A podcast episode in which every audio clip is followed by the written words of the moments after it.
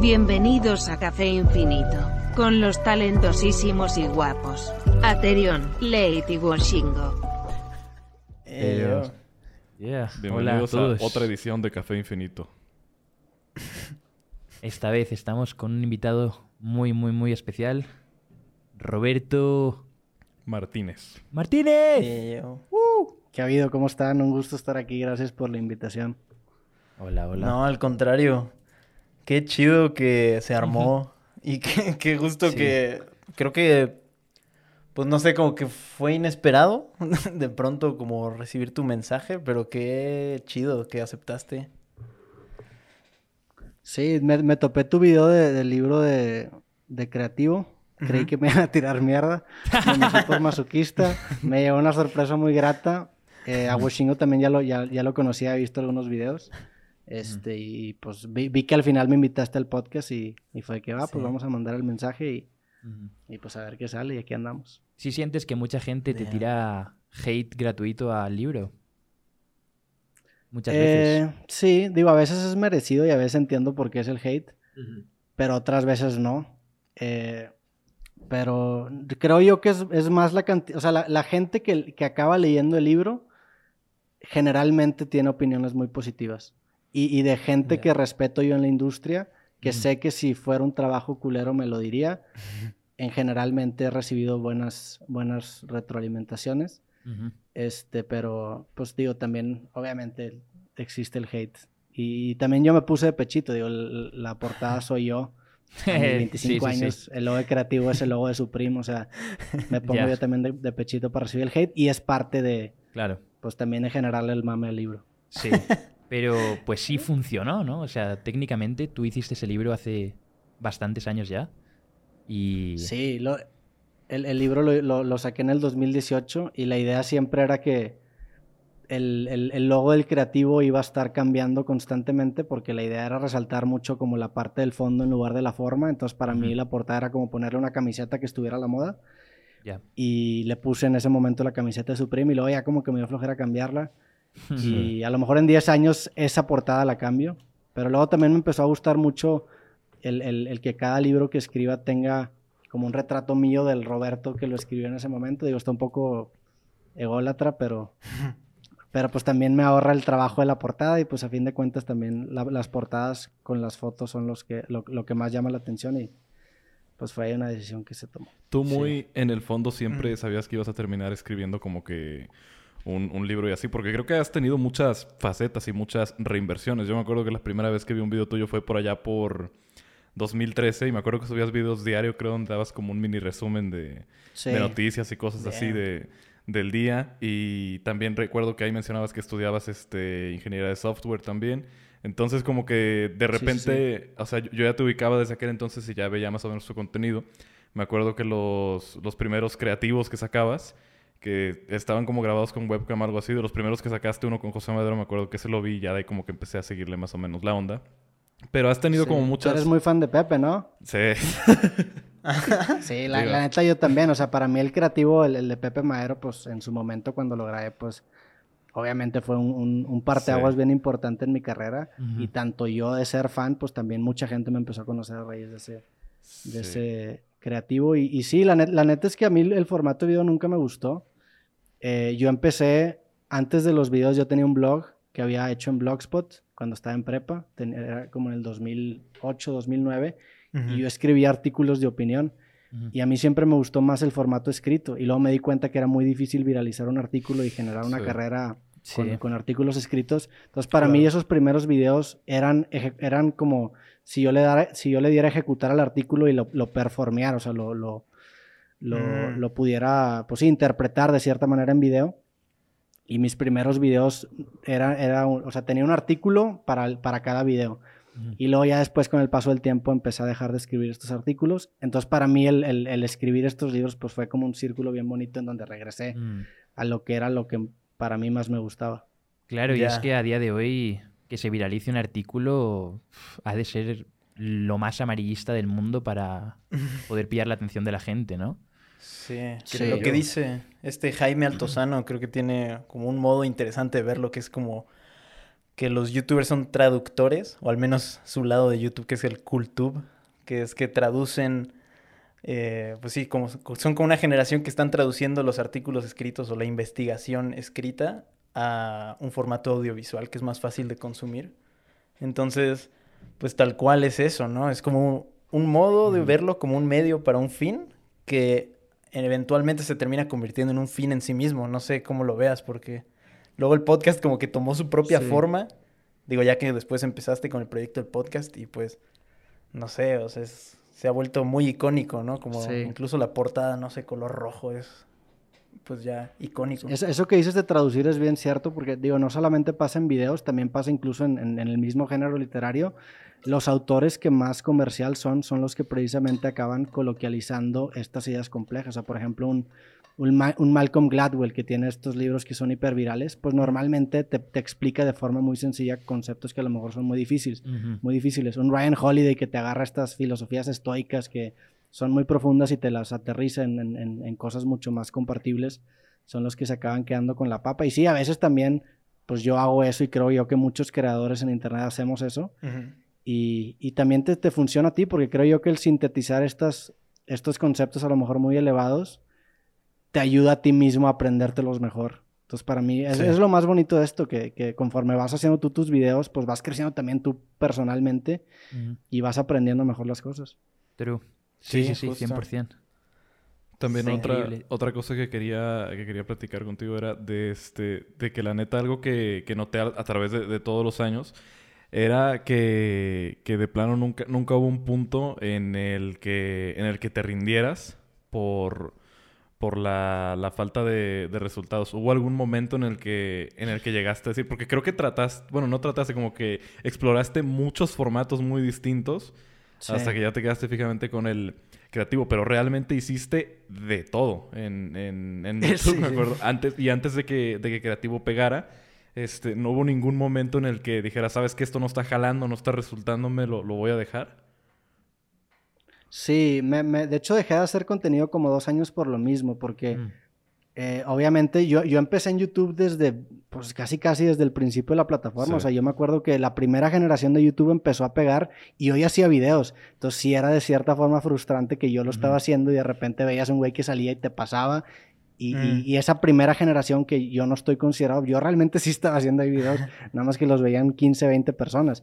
Y ahora en retrospectiva, que de repente me topo ahí ciertos videos que hice en ese momento porque acabé borrando todos, pues te das cuenta por qué no pegaban, eran realmente videos muy malos, porque a mí no se me daba naturalmente el grabar videos, fue algo que me tomó mucho tiempo aprender y esos videos de noticias que viste tampoco nunca me, realmente nunca me gustaban y, me, funcionaron mucho a mí como escuela de saber cómo formular mis opiniones, empezarme a hacer un poquito mejor en la parte también de, la, de la forma de cómo presentaba los videos, de aprender técnicas de cámara y todo eso.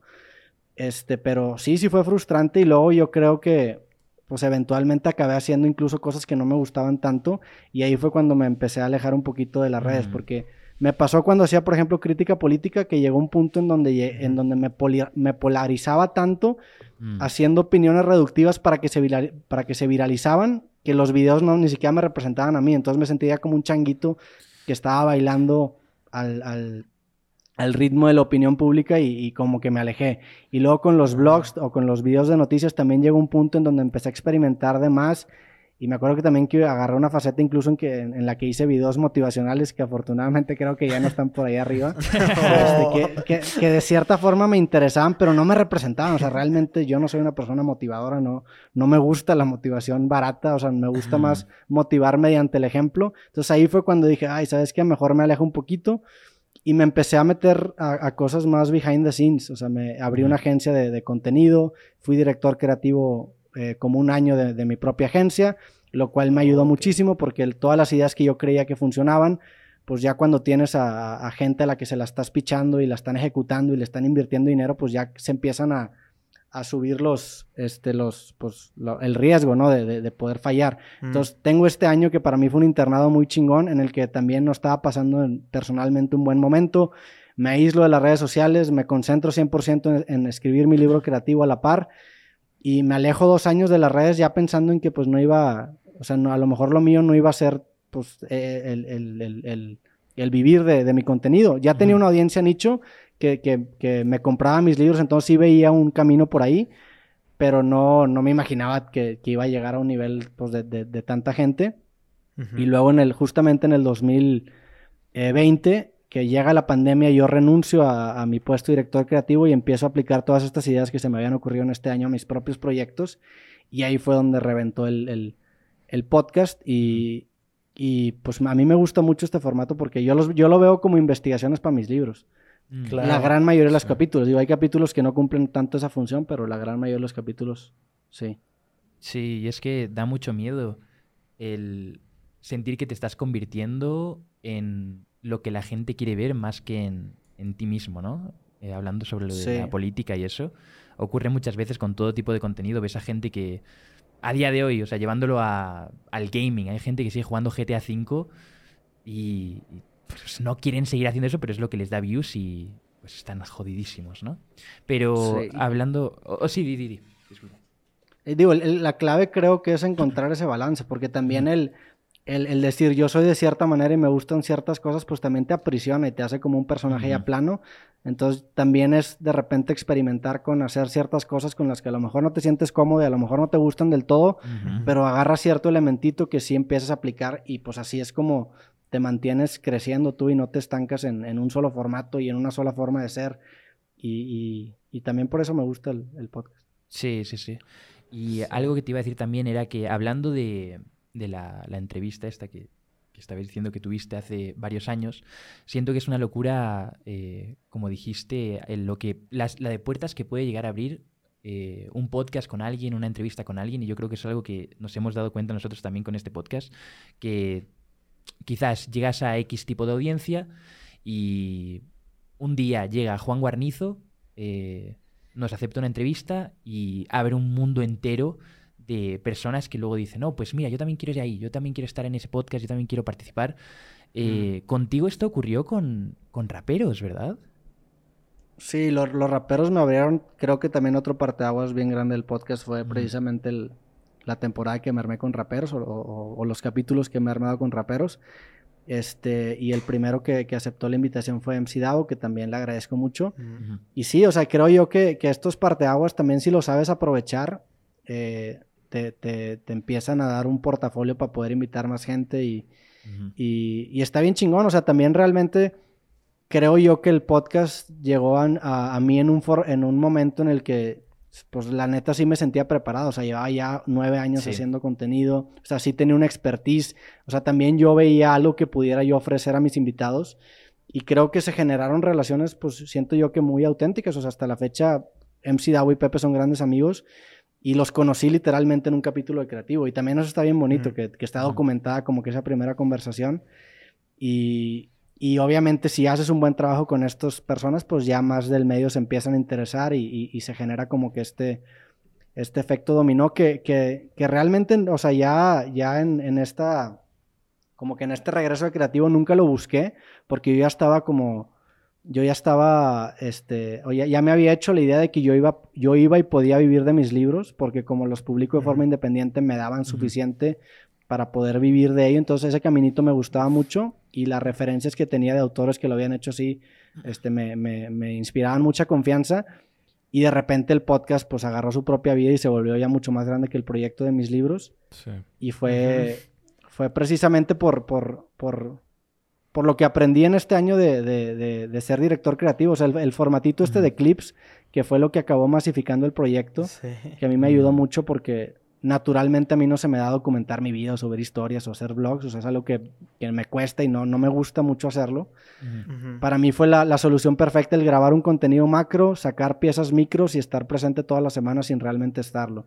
Me, sí. me dio precisamente el espacio para poder trabajar en mis libros sin dejar estar, de estar presente en redes. Claro, sí, eso es justo de lo que hablaba también este comediante Andrew Schultz, eh, sí. sobre cómo él llegó a explotar, ¿no? Porque ellos estaban en un momento en el que subían los stand-ups con un precio de 20 dólares cada uno o algo así y nadie lo veía. En cambio, si pillaba ese stand-up de una hora y media y lo hacía en clips de 7 minutos para YouTube, bang, explota. Y ahí es como muchos comediantes a día de hoy pues formatean su, su contenido así, ¿no? Con todo clips, todo cosas rápidas, porque es muy digerible y pues mete a la gente en el agujero de gusano de una y otra y otra y otra vez, venga, sin parar, hasta las 4 de la Sí. mañana, dándole. Eh, y Sí. luego, eh, justo en, en lo que estabas diciendo, siento que también YouTube, cuantos más años llevas haciéndolo, yo creo que es un poco como una ruleta, ¿no? Como de, no puedo salirme ahora, no puedo parar porque ya va a salir el verde. Es que ya va a salir, ¿sabes? Llevo ocho años haciendo Sí. esto, Sí. tengo todo el conocimiento del mundo, es hasta, hasta que caiga aquí y, y ya. Y muchas veces ocurre eso, de que en tu primer año lo intentas, no sé qué, te va mal, segundo también, pero luego vas ahí recogiendo más información, más habilidades, skills, y pues es un golpe de suerte a veces, ¿no? Pero también, por Sí. ejemplo, Digo, Mr. también, Beast. también La, la clave está en, en ver el video siempre como un medio hacia algo más. O sea, Claro. ahorita, ahorita este, decía, creo que Washingo, que yo eh, hacía videos de todo. O sea, llegué a hacer videos de la Antártica. O sea, realmente para mí el video era un medio para conocer cosas que a mí me interesaban. Y el video Claro. me servía a mí como un- una forma de sintetizar algo que, que genuinamente me apasionaba. Entonces, el, el, el video siempre para mí era algo que, que, que me hacía crecer a mí. Entonces, incluso aunque no me llegara a dedicar a esto, para mí valía la pena. Porque el- el- este acto de sintetizar me, me hacía entender mucho mejor las cosas y a la vez sentía yo que crecía como persona. Entonces creo yo que el encontrar, y, y suena- yo sé que suena bien cursi, pero en- el encontrar estas cositas que te gustan, te acaban de cierta manera blindando de los momentos difíciles en la carrera porque si a fin de cuentas es algo que te gusta, vas a gravitar naturalmente cuando te abrumes de lo que sea de la vida. Entonces, Para mí, la- a la hora de- en la que me abrumaba a lo mejor cierto tema de los videos, pues gravitaba hacia lo que me gusta. Y si lo que me gusta es esto, pues entonces era como una forma de hackearlo. Y, Claro. y para mí siempre fue eso. Sí, justo. Y además creo que como en este tipo de profesiones, como que el largo plazo normalmente no es algo en lo que se piensa mucho, al inicio al menos. Y creo que a ti que te tocó experimentar en tantos, mm, pues sí, como en tantos formatos y tantos temas, pues encontraste un formato, que es el del podcast, que te permite, pues tal cual, o sea, de que trabajar así intensamente, de que grabar muchos episodios corridos, yo que sé, en el lapso de dos semanas, tres semanas, y luego tomarte descanso de dos semanas, y así como ir Sí. sacando, o sea, y nadie se da cuenta porque los episodios siguen sa- saliendo de manera regular. Y es muy curioso esta, Sí, como... y, Ajá, échale. Y te- lo, lo chido y también siendo yo una persona que no es una persona muy social es que te permite colaborar sin convivir. O sea, Mm. Hay muchas personas. Hoy, hoy, por ejemplo, grabé dos capítulos y grabé dos capítulos con dos personas que nunca había visto en mi vida, más que por mensaje. Entonces, el, el- Ya. el no tener que generar una relación para poder colaborar para mí es oro, porque incluso puedo no estar de acuerdo con la persona, no me Ujú. puede quedar a lo mejor tan bien, pero justamente este formato me permite, mediante el diálogo, colaborar y crecer. Y a fin de cuentas, para mí se me hace bien interesante, me fuerza a salirme de mi zona de confort y, y utilitaristamente hablando, pragmáticamente hablando, me funciona porque mezcla dos audiencias. Entonces, para mí también eso fue clave, porque antes los youtubers para colaborar, o incluso ahorita, si no es un formato de conversación, pues tienen que encontrar un formato, un tema en el que los dos estén de acuerdo. Sí, y, exacto. y es difícil, Sí. ¿no? Sí, sí, sí, Sí. No, y aparte, pues es súper, súper, súper épico el hecho de que tú, por ejemplo, puedes eh, hacer, yo qué sé, un montón de podcasts con, con eso, con personas que, que nunca has conocido, pero aparte también lo puedes hacer con amigos tuyos. Y es que es algo de lo que hablábamos al principio de, de nuestro podcast, que muchas veces en nuestra vida diaria no hay situaciones en las que digas, venga, vamos a sentarnos a hablar juntos por dos horas, sin parar. ¿No? Y Sí, claro, esto como sí. que te da para que, hey, traes a un amigo al podcast y te pones a hablar y hablar y hablar y de algo que quizás es un poco forzado al principio, ¿no? De venga, vamos a empezar a grabar, no sé qué, acaba saliendo una conversación que luego nunca habría existido, ¿sabes? Se me hace increíble. Sí, claro. Sí, que justo igual luego es una yuxtaposición bien interesante entre, como nunca me imaginé que estas dos personas terminarían hablando. Y es como, como Sí, esos sí. diálogos. Sí, no sé. Sí, exacto. Sí, y como lo dice Roberto, antes era de que, eh, a ver, ¿cómo hacemos para hacer una colaboración? ¿Jugamos juntos a este juego o eh, hacemos un skit o no sé?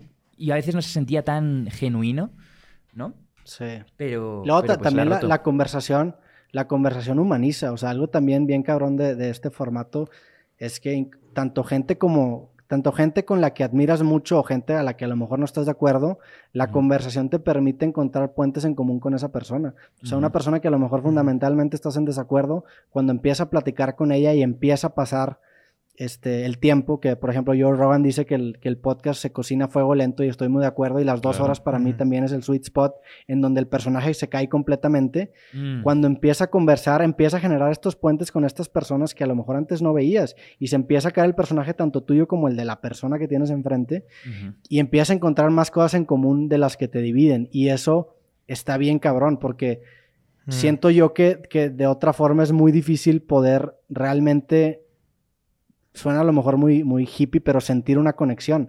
Incluso con gente con la que admiras, a lo mejor dices, no mames, estoy platicando con este güey, como por ejemplo con Residente, que hace Sí. poquito saqué podcast con él, que dices, no mames, este güey está bien cabrón, la neta lo que ha logrado está cabroncísimo, pero empieza a platicar con él y, y- y de cierta manera lo bajas, en el- de- lo bajas del pedestal en el, en el mejor sentido posible Sí. y dices, pues no mames, este güey sí está bien cabrón, pero pues está hecho de la misma materia prima que yo y a lo mejor con suerte y con trabajo y con talento y lo que tú quieras llegó a esa posición. Entonces, eso, es- eso también está bien cabrón y te empodera bien, bien chido el, el- el- poder conversar y humanizar a tus ídolos. Y eso es algo que siento yo. Por, por eso cuando, cuando estaba hablando que, que no soy un motivador, no me considero un motivador directo porque no me gusta, pero la forma en la que a mí me gusta motivar es que a lo mejor alguien me vea y diga, no mames, si el Roberto pudo, yo también. Esa Sí. motivación pura mediante el ejemplo se me hace súper poderosa. Y la Claro. conversación a mí me da eso.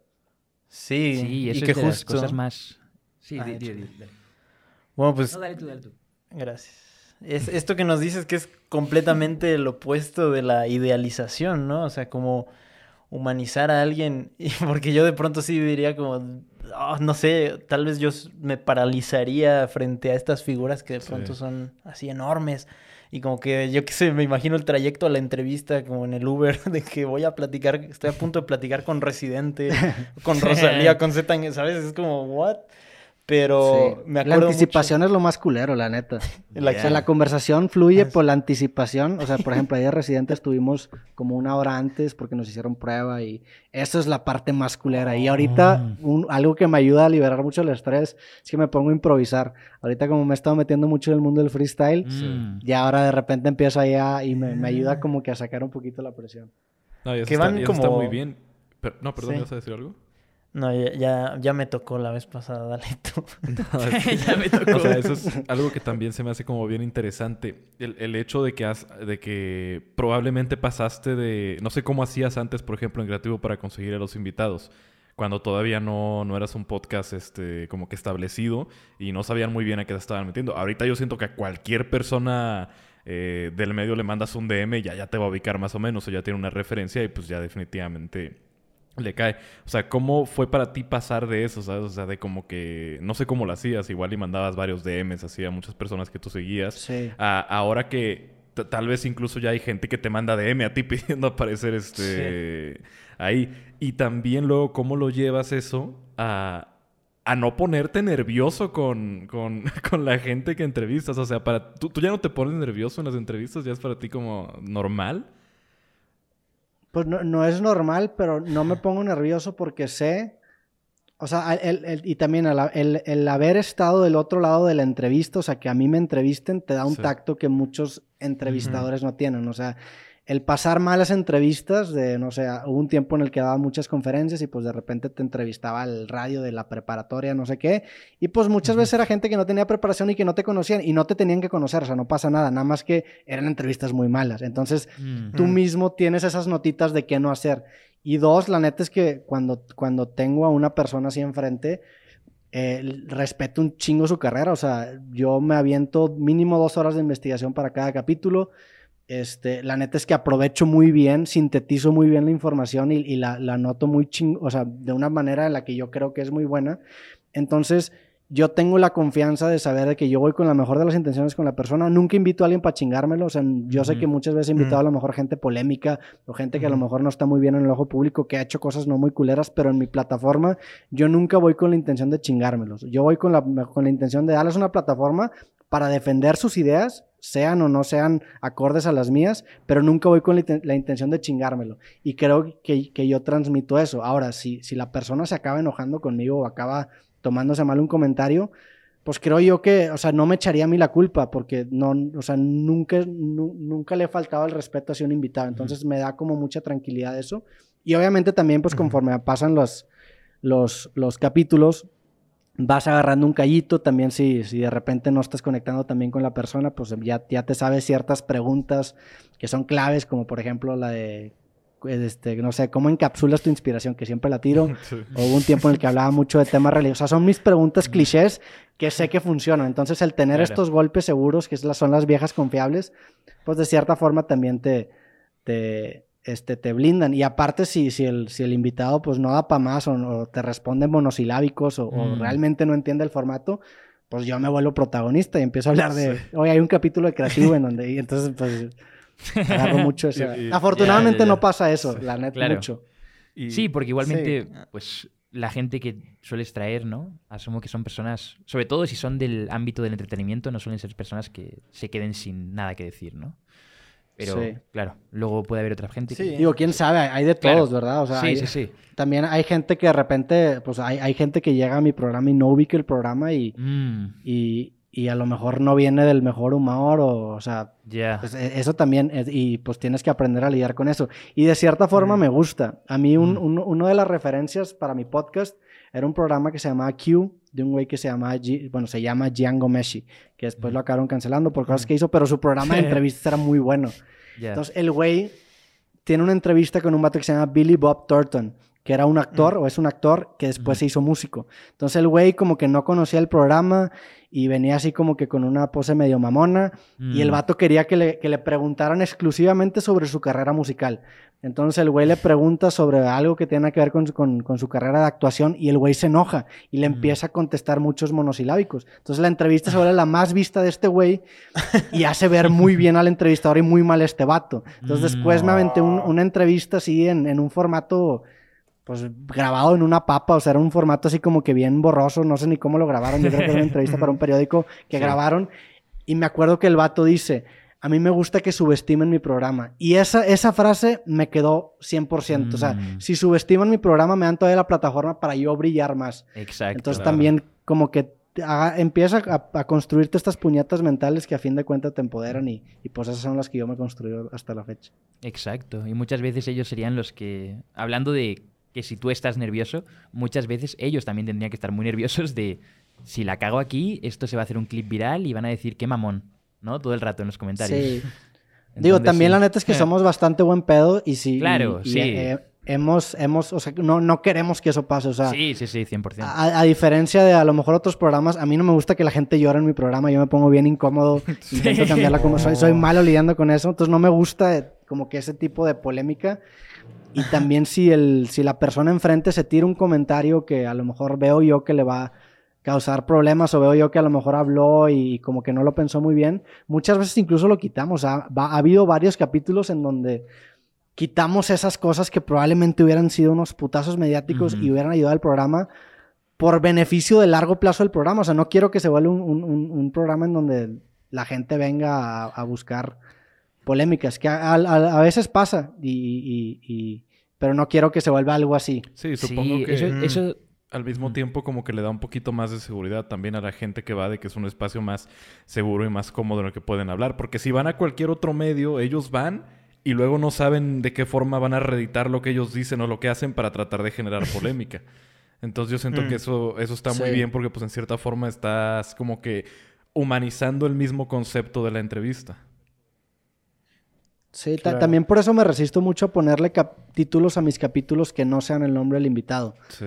Porque luego se presta ese tipo de headlines que, que, pues te vas Mm. por la frase fácil. Digo, en los clips sí nos pasamos de lanza y sí nos, nos dejamos quedar con todo a veces. ya. Pero, pero el capítulo completo sí lo mantenemos hasta la fecha con el nombre del invitado, que muchas veces no es la mejor idea. Ya. ¿Cómo... Sí, yo creo que- Ah, perdón, Late, ya prosigue. No, No, dale tú. No, no, dale tú, sigue no te tú preocupes. porque ya ibas a decir algo. hace Es que ya, ya me tomo un segundo por si alguien va a hablar y, y es otro rollo, ¿no? Pero bueno, eh, te iba a hablar sobre, o sea, el podcast en general, pues todo lo que hemos estado hablando desde el podcast, pero eh, quería saber tu opinión sobre, pues, el boom tan absurdo que ha tenido, ¿no? O sea, se han visto headlines ya del rollo Joe Rogan firma contrato de 200 millones de dólares con Spotify para que su podcast dure Sí. tres años y... Y eso es, eso es un contrato de Luka Doncic, ¿sabes? Un jugador de básquet o jugador de fútbol americano por estar ahí haciendo este formato que quizás hace años la gente decía, no, qué aburrido, ¿cómo voy a ver dos horas seguidas de dos personas sentadas hablando?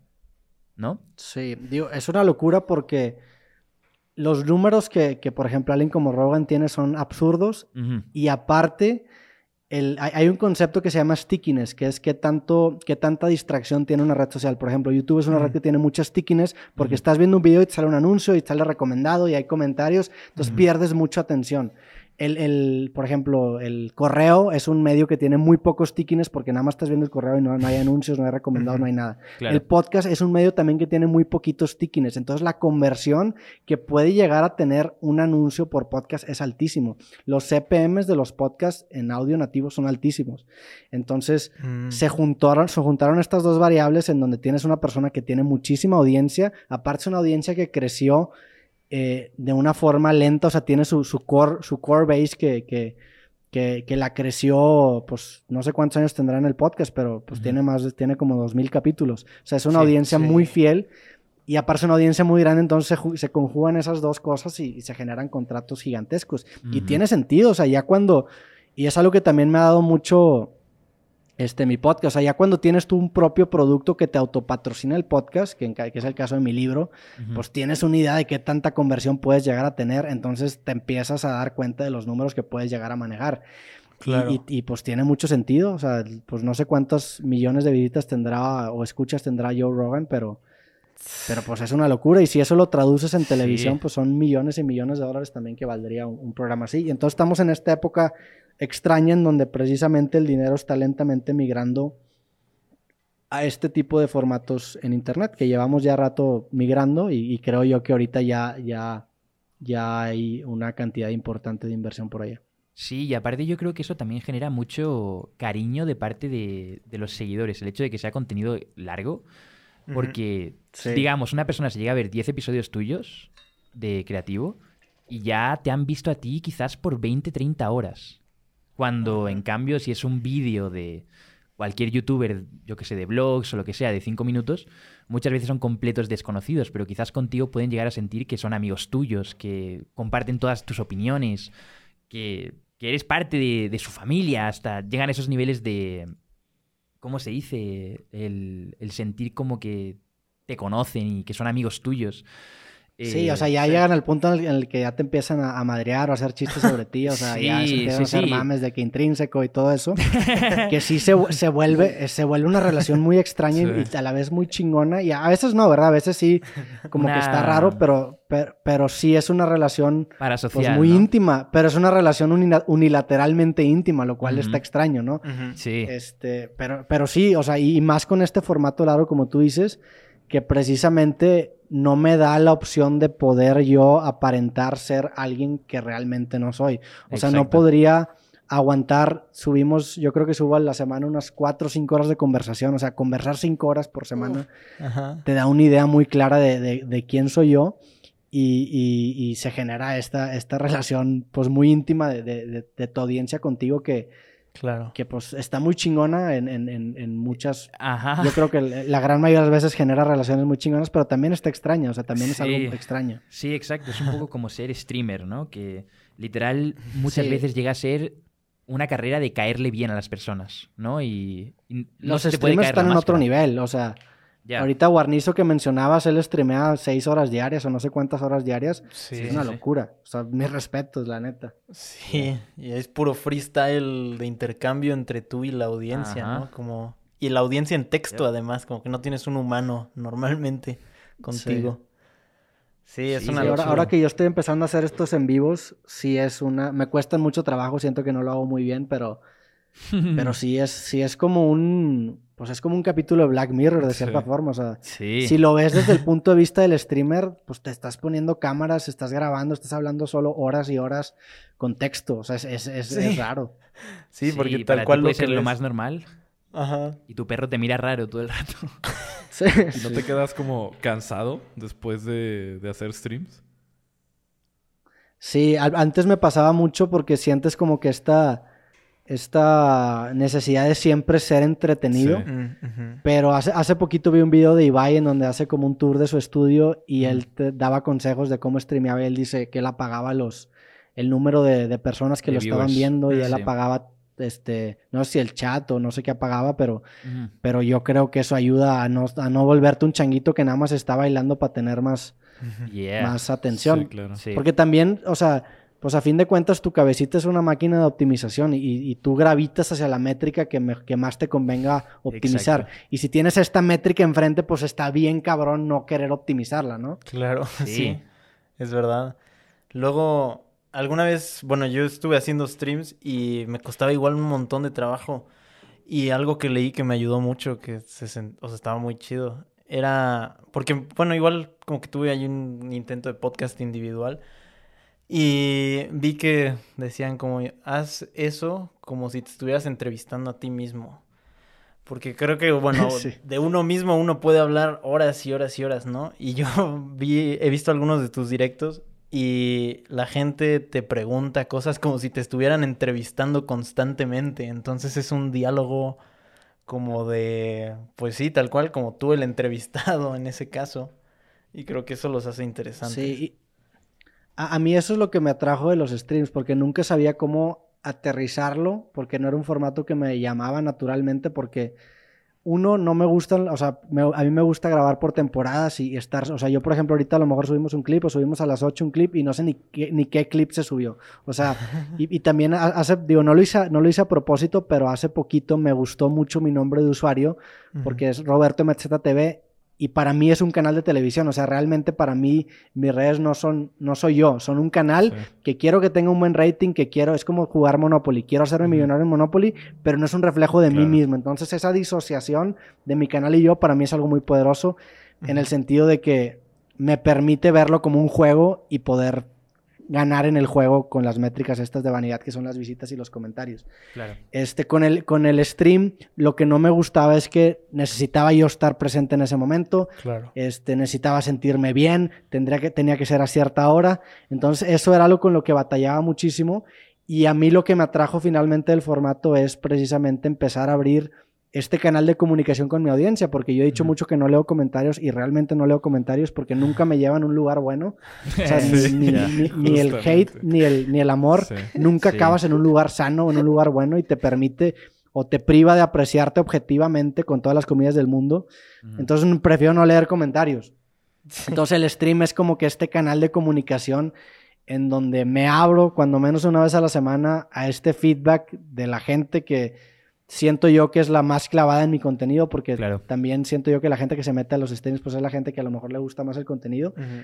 y, y me ha gustado. O sea, todavía no, no me siento muy cómodo en el formato, pero sí me ha gustado mucho como que esta parte de abrir este canal de comunicación y, y- y que no nada más sea yo hablando solo, ¿no? Porque luego se vuelve, se vuelve extraño. Sí. Sí, sí, sí. Los streams son algo muy... Yo creo Raro. que puede llegar a ser hasta peligroso porque muchas veces te sobreexpones y, como que das mucho de ti, sobre todo con la gente que hace 10, 12 horas, que Sí. muchas veces puedes conocerlo por completo. Una persona puede sentir que te conoce por completo y, y hasta puede llegar a destrozarte. No sé si visteis el caso de, de este chico que se hizo viral esta semana, el Chocas, con el caso de Sí, sí, sí. Mm. que tenía una cuenta, bueno, tenía varias cuentas en las que Sí. cuando cerraba stream se metía y se ponía a responderle a gente que le tiraba hate, que le tiraba mierda. Y, y eso es que es algo que puede llegar a pasar perfectamente, porque imagínate que todo el día te están ahí insultando, insultando, insultando y creen que saben Ujú. exactamente cómo eres y hablando de ti. Sí. Obviamente, pues fue un extremo ya exagerado, ¿no? Y yo creo que sí es algo, pues, que se tendría que atender psicológicamente. Es, es que la- Pero, la, la trampa es, la trampa es empezarle a hacer caso a lo bueno, porque una Ujú. vez que haces eso también le abres la puerta a lo malo, quieras o no. Mm, Y el problema Exacto. es que muchas veces los comentarios los lees con tu propia voz y crees tú que te están brindando una crítica desde un punto de vista en el que aprecian a lo mejor la totalidad de tu panorama, que yo sé que suena bien condescendiente decir, no, yo sé más que la audiencia, pero pues de, de cierta forma sí tienes que tomar ese rol, o sea, creo yo que el rol del creativo es dar a la audiencia algo que no sabía que quería.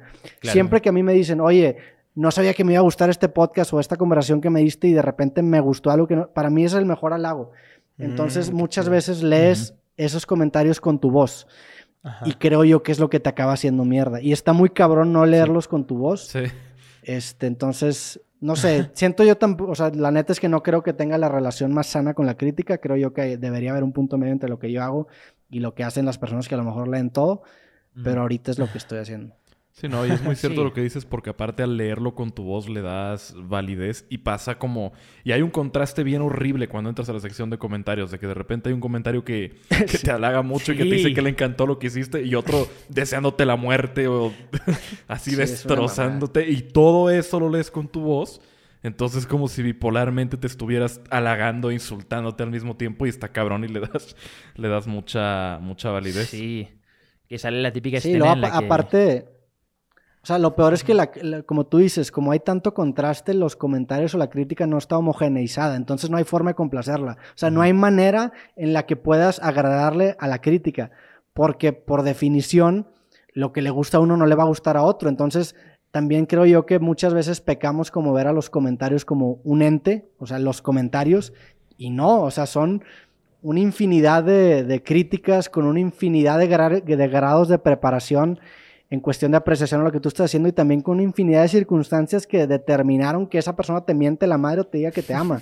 O sea, realmente, eh, y eso es algo que también pasa mucho con el arte, o sea, el arte es un ente proyectivo para muchas personas. Y yo te digo que a mí me gusta una canción, te estoy hablando mucho más de ti que del artista. Entonces hay gente que necesita esos escapes tanto de amor como de odio y muchas veces tú eres esa vena en donde se desahogan. Entonces, no dice tanto de ti, sino que dice mucho más de ellos. 100%. Claro, es verdad. Sí.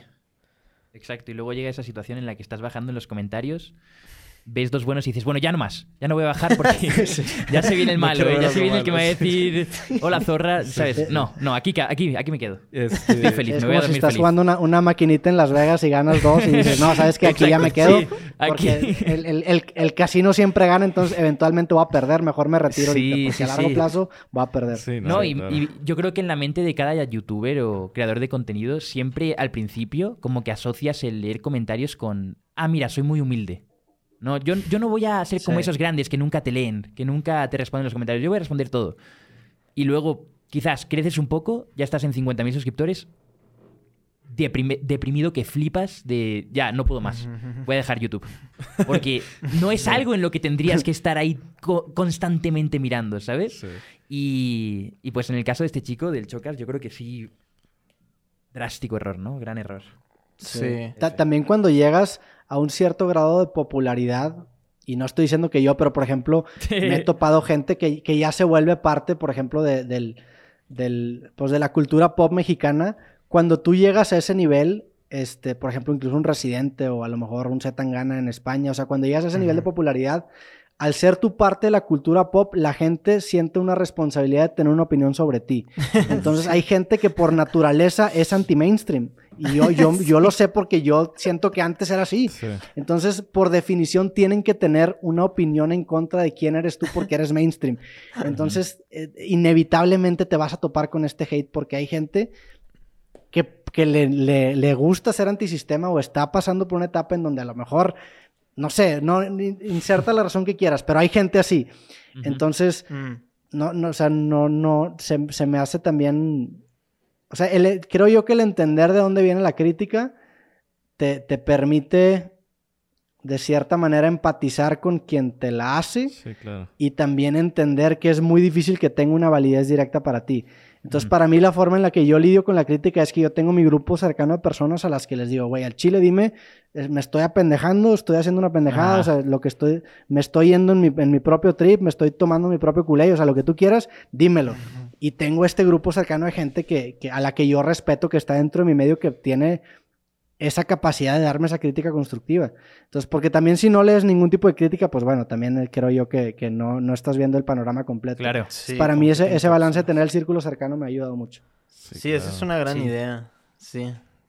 Sí, Em, si no te pasa como con Logan Paul, ¿no? Que tienes un grupo de Yes Men y estás en tu propio, ¿sabes? Echo chamber y todo el rato uno y otro y otro y otro y al final sacas un cadáver y todo, sí, jajaja, Sí, sí, épico. Sí, Y y es sobre como, todo, mm. sobre todo ahorita que ya te hiciste como que una figura más, más conocida y más establecida, pues de repente también te llega, de, de- de repente me acuerdo que en 2021 te empezaron a surgir un montón de memes o también Sí. como la clásica que veo que, que, que se dice mucho en internet, que soy sincero, yo también lo he llegado a decir a veces en algún stream, en un video, de decir como que, ah, es que Roberto Martínez es muy mamador.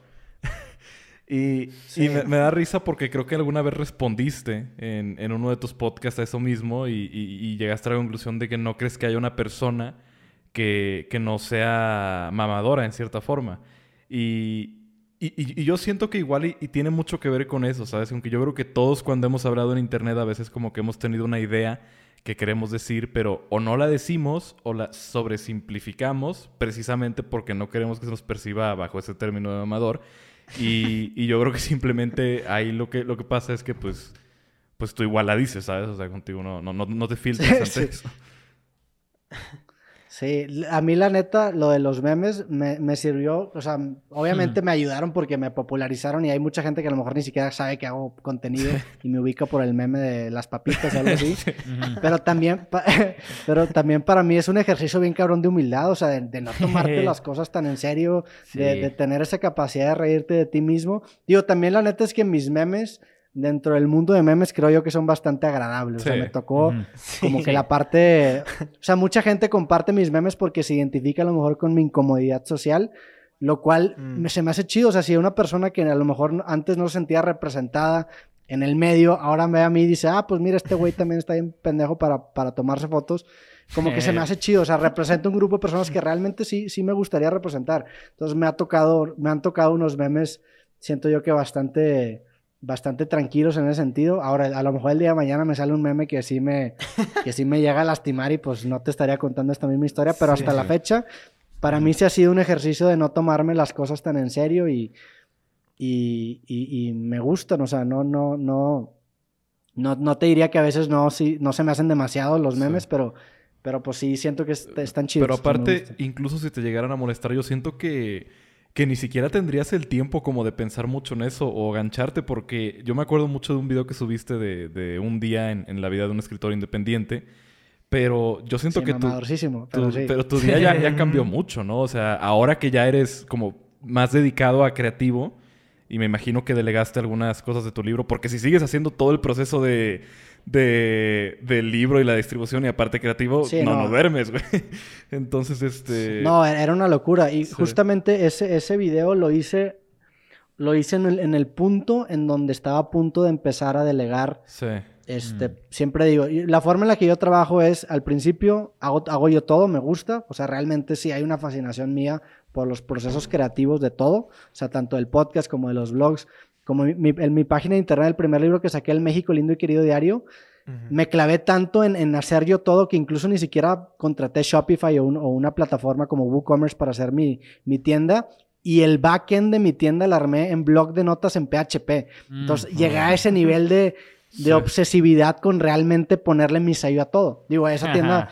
acabó Wow. siendo un desastre porque tenía un bug que no me permitía registrar los apellidos de las personas. Entonces, los primeros mil pedidos no tenía los apellidos, no me los aceptó la paquetería, entonces tuve que mandar mil. Fue un Mm. pedo.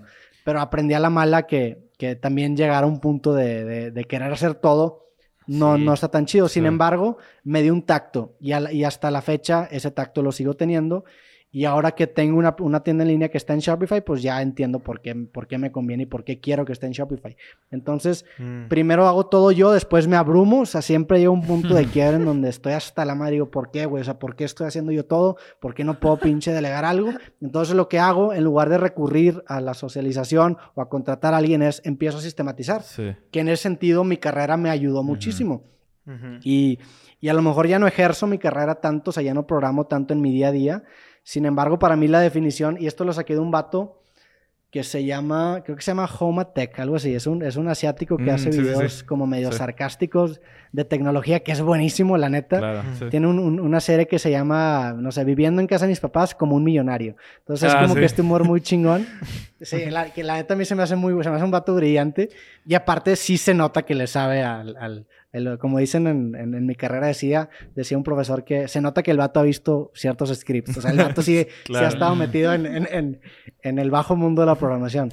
Entonces el güey en un video una vez dijo algo, algo que se me quedó mucho. El güey me dice, o el güey no me dice, el vato dice en el video, la concepción del ingeniero de software es un vato que está programando todo el día, cuando realmente no tiene que ser así. Un ingeniero de software, o sea, un verdadero ingeniero de software, y hasta se me hizo punk esta definición, es un güey que usa la tecnología para resolver problemas técnicos. Claro. No tienes que estar tecleando, no tienes que, tienes que usar la tecnología, estas herramientas que Ujú. son pues cosas que desarrollamos y sistematizamos para resolver un problema técnico que tú tienes en tu vida. Entonces yo uso mucho la tecnología para eso. Entonces, por ejemplo, en la tienda en línea empecé a desarrollar macros que me ayudaban Sí. a, a sistematizar. Este, yo, yo, yo tenía o tengo un, contacto directo con una paquetería, entonces tengo un sistema en donde yo imprimo las guías en mi propia computadora, entonces bajo la información y con esa información que bajo en Excel uso un macro para que transforme la información a Shopify. En Shopify subo esa información que le manda las guías a los clientes, después la descargo con otro macro, le pico un botón que me permite mandar los correos con los números de guía. Entonces, ese, ese tipo de soluciones tecnológicas para mí es ejercer mi carrera. Sí. Entonces empiezo a sistematizar. Una vez que llego a un punto en donde está tan sistematizado todo lo que hago, que ya que realmente creo que lo puede entender cualquiera, empiezo a delegar. Entonces mi Ujú. tienda en línea se la empecé a delegar a mis papás, o sea, mis papás ahorita tienen un porcentaje en mi tienda en línea, mi tienda en línea está montada en la, en la cochera de casa de mis papás y mandamos libros de ahí todos los días. Entonces, ahora literalmente está tan, tan sistematizado y tan fácil ese proceso que está delegado a ellos, que no quiere decir que mis papás sean unos, inú- unos inútiles, pero no tienen un, no tienen un tacto programacional, o sea, es gente que, Claro. que, no, que nunca estudió programación. Sí. Entonces, esa es mi forma de trabajar. Con, con el podcast fue exactamente igual. Me salgo de, de mi, de mi trabajo como director creativo y digo, ok, yo encontré un área de oportunidad gigantesca en empezar a indexar contenidos muy largos. De repente me topaba con podcast de Rogan o de no sé qué, de, de dos horas, tres horas, que me gustaba a lo mejor 15 minutos y no había una forma eficiente de compartir esos 15 minutos. Digo, Rogan lo hacía, pero solamente en YouTube. Y, y te empiezas a dar cuenta de que YouTube es una audiencia muy diferente, por ejemplo, a Facebook y a Instagram. Entonces yo dije, ¿qué tal si empiezo a indexar mis propios capítulos y los empiezo a distribuir en estas tres redes sociales para empezar a llegar a tres audiencias distintas? Entonces al principio empecé a grabar, eh, empecé a grabar cosas, empecé a grabar creativo y empecé a poner en práctica esto. Empezaba a grabar, editaba yo. Hubo un tiempo que usaba un software que me autoeditaba, que también era un script que, que hice en Python, que básicamente leía Wow. Si el, si el lado derecho era más grande que el izquierdo, ponía cierta cámara porque grabamos el audio en estéreo. Entonces empecé a sistematizar y me acuerdo que hacía cada clip y cada clip lo subía a cada red social y tenía un Excel, que hasta la fecha lo sigo teniendo, en donde yo registraba qué tantas visitas había tenido cada clip en cada red social. Entonces, esa información me permitió a mí generar un algoritmo que pudiera yo determinar qué tipo de contenido era más propenso a viralizarse y a qué hora era ese contenido era propenso a viralizarse. Entonces generé literalmente un algoritmo en donde ahorita ya está 100% delegado, Sí. que Adriana es la que se encarga de, de- de ese, de, ese, de ese tema, en donde nosotros grabamos, bueno, yo grabo el capítulo, yo mando el capítulo, después hacemos clips y luego rankeamos esos clips en base a su potencial de viralización y ese ranking del 1 al 10 determina su calendarización en la semana. Entonces un pod- es, es un proceso que ya está sistematizado, pero que partió de yo volverme loco Sí. hasta el punto en el que ya realmente incluso dije, no, pues este pedo no lo puedo aguantar yo, al menos que consiga ayuda de más personas. Claro. Entonces empecé, este, este, estos últimos dos años para mí ha sido el, el dar el siguiente paso, empezar a, a- a confiar en más personas también, obviamente dejar que estas personas le empiezan a meter su sello. Y para mí ese, ese fue el punto en donde el proyecto empezó a escalar, porque Claro. creo yo que me empecé a liberar RAM mental de estar pensando en qué clips voy a subir o- cuántos libros voy a mandar hoy o, o cómo voy a solucionar el problema de que no hay cobertura. Y me empecé a concentrar en, en el corazón de lo que yo quiero hacer. Y estas personas empezaron a enfocar su, su misma creatividad en eficientizar esos procesos. También por eso la forma en la que yo opero es que los hago socios, o sea, dependiendo de la utilidad, es el- la remuneración que les doy. Entonces, Mm. es esa forma de trabajar que me tomó mucho tiempo desarrollar, es lo que me hizo llegar al punto en el que el podcast explotara. No, y ahorita que mencionas eso de, de, de, la carrera y cómo lo implementaste ahí, yo me identifico mucho contigo porque yo estudio ingeniería en computación justamente. Y, y un error bien grande que yo veo es que, no, no sé si a ti te pasó también, pero a lo largo de la carrera como que llega un punto en el que te desencantan de ella, ¿sabes? O como que te, te medio chupan Sí. el alma porque te dicen cosas como, no, mira, es que cuando salgas, eh, la empresa te, no te va a preguntar cómo funciona, te va a pedir, yo quiero que me programes algo que haga esto y esto y esto y quiero estos resultados y así. Pero como que siempre mentalmente Sí. te están encasillando en que quieren que hagas algo para alguien más, algo para una empresa o para un jefe. Y termines pues encerrado toda, toda la vida en un trabajo de, de Sí, oficina y- yo en- programando ahí. Cuando, cuando estaba estudiando en mi carrera, me metí en problemas dos veces por, por varios artículos que publiqué.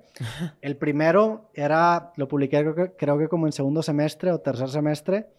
Era un artículo que me quejaba de las pruebas de antidoping random, porque yo había ido a, creo que había ido a Austin o Mm. no sé dónde había ido y me he echado un churrito allá, Sí. que realmente yo Mm. casi no fumo y menos antes, y de repente me, eh, uno- o sea, tocaron pruebas antidoping aleatorias y a mí no me tocó. Entonces me empecé a quejar de eso y dije, no mames, o sea, yo ni siquiera fumo y aquí va a salir positivo y, o sea, y a e- a estas personas, ¿qué les Mm. importa lo que yo hice el fin de semana? Y como que armé un, artículo de esto y se hizo viral ahí dentro del círculo de mi universidad. Uh. Ay, Y el otro Ah, artículo que se viralizó era precisamente sobre este tema, que también era algo que a mí me reventaba. Y se- se- el, el artículo creo que le había puesto que los programadores no somos servidumbre, algo así. Digo, también era un título medio amarillista. Sí. Pero era precisamente eso, que siempre los proyectos eran, ve a buscar a alguien, pregúntale qué necesidad tiene y tú invéntale un programa para saciar esa necesidad. Cuando a mí eso me, me cagaba Sí, muchísimo porque yo tenía ciertas ideas que sabía que me podía solucionar a mí mismo mediante la automatización y yo quería trabajar en eso. Entonces, sí te educan de una forma en la que te, te hacen maquinitas para que vayas a, pedirle los requerimientos a la empresa, hagas su diseño y como que te adaptes a lo que tu cliente quiera. Y nunca, o cuando menos cuando yo lo estudié, nunca vi una clase que te decían, bueno, ¿qué quieres tú? O sea, ¿en qué te puede servir este, esta herramienta que a fin de cuentas yo la estudié como una forma para, para facilitarme mis procesos? O sea, yo quería sacar mi propia página de internet, vender no sé qué, pero yo no quería depender de un programador. Entonces, por eso me, Mm. me metí al mundo de la programación. Pero sí, eso, que, Mm. eso que, que a ti te pasa, a mí también me, me acabó reventando más que nada en los últimos semestres que ya te empiezan a, a mandar a, a- Me acuerdo que incluso había una clase que era una mentada de madre esa clase, Hmm. este, que, que te decían, ve a un departamento de aquí de la universidad, pregúntale qué necesidad tiene Ay, no. y hazle un programa que le solucione esa necesidad. Tú estabas pagando la materia para trabajar para ellos, era una mamada. Sí, justamente. Trabajo Y- y- gratis. Sí, ¿no? Y ya Wow. después lo empiezas a ver más como decir, oye, ¿qué, qué, qué problemas de mi vida, o sea, que, de cosas que yo quiero, podría yo resolver con lo que sé de, de programación?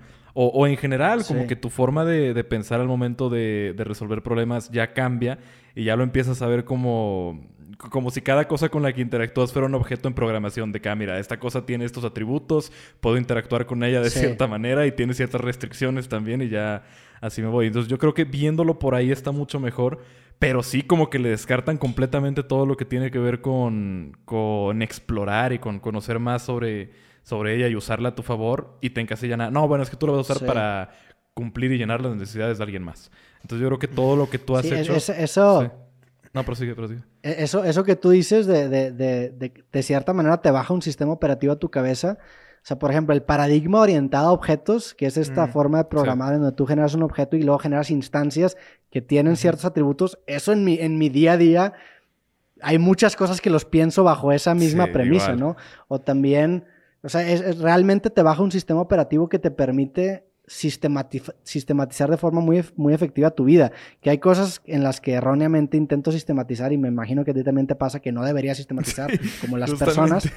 Pero por Mm. ejemplo, ajá, pero por ejemplo, esta idea de, de- de pensar en el caso base antes de, de escalarlo, son ideas que, que, que te acaban ayudando en tu vida y, y creo yo que eso es lo bonito de la programación. O sea, creo yo que hay cierto tipo de habilidades que independientemente a lo que te dedicas, catalizan tu progreso. Creo yo que programar definitivamente es una, hablar en público definitivamente es otra, saber negociar definitivamente es otra. Entonces, para mí la programación definitivamente es una herramienta con la que a lo mejor no me dedico directamente, pero me hace la vida muchísimo más fácil. Sí, y tú dirías que, que ahorita eh, creativo lo manejas bajo todo ese paradigma como si fuera este como si fuera toda una programación orientada a objetos porque no, no sé, me da mucha curiosidad cómo es tu día ahora que te dedicas enteramente creativo. Pues ahorita la, la, la, realidad es que mi día es muchísimo más tranquilo. En el 2021 fue, eh, me acuerdo, en, creo que fue en agosto o en julio del 2021, fue el último podcast en donde yo estuve involucrado en el tema de clips, que ahorita ya está mm. completamente delegado. Y para mí, pues eso fue un, un pues una bendición muy cabrón. O sea, me empecé a enfocar otra vez en la parte de, de, escribir, que para mí es el motor de todo. O sea, yo me doy cuenta que, que me, me, escucho y me, me, siento mucho más lúcido cuando estoy escribiendo, porque de cierta manera modularizas tus ideas, que otra vez uh -huh. nos vamos al tema de la programación, sí. y son instancias que de repente acabas usando en ciertas conversaciones. Por eso claro. yo repito mucho las cosas, porque ya los tengo guardados como riffs, que son nada más pues son, son funciones que de repente llamo en cierto podcast para llenar cierto espacio.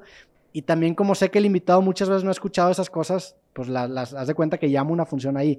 Entonces ahorita mi día a día, pues está, la neta es que está muy chingón. O sea, siento yo que tengo mucho tiempo sin realmente, o sea, sin estar así de, pues así de feliz con mi rutina día a día, porque si es una rutina mucho más libre, este, me estoy enfocando muchísimo más en la parte de, ahora sí, de consumir películas, leer libros, que, había, que era lo que ya había dejado de hacer por, uh -huh. pues por unos dos o tres años por estar invertido literalmente 100% en, en, en, tanto en la tienda como en el, en el podcast y también el, esta necesidad de querer aprovechar el momento, porque ya me había pasado uh -huh. en el pasado, este, valga la redundancia, que había tenido a lo mejor golpecitos de viralidad y como que tú dices, no, pues esto va a ser para siempre y no, se cierran. Sí. Entonces sí. no quería que me pasara esto, entonces literalmente dejé todo lo que tenía en, en en, en, en, pues en proceso en los últimos dos años, como por ejemplo mi último libro, El arte de perder, que lo saqué en noviembre del año pasado, debió haber salido en el 2020, uh -huh. y me enfoqué 100% a, a poder llegar a tener un podcast que ya, que ya esté sistematizado.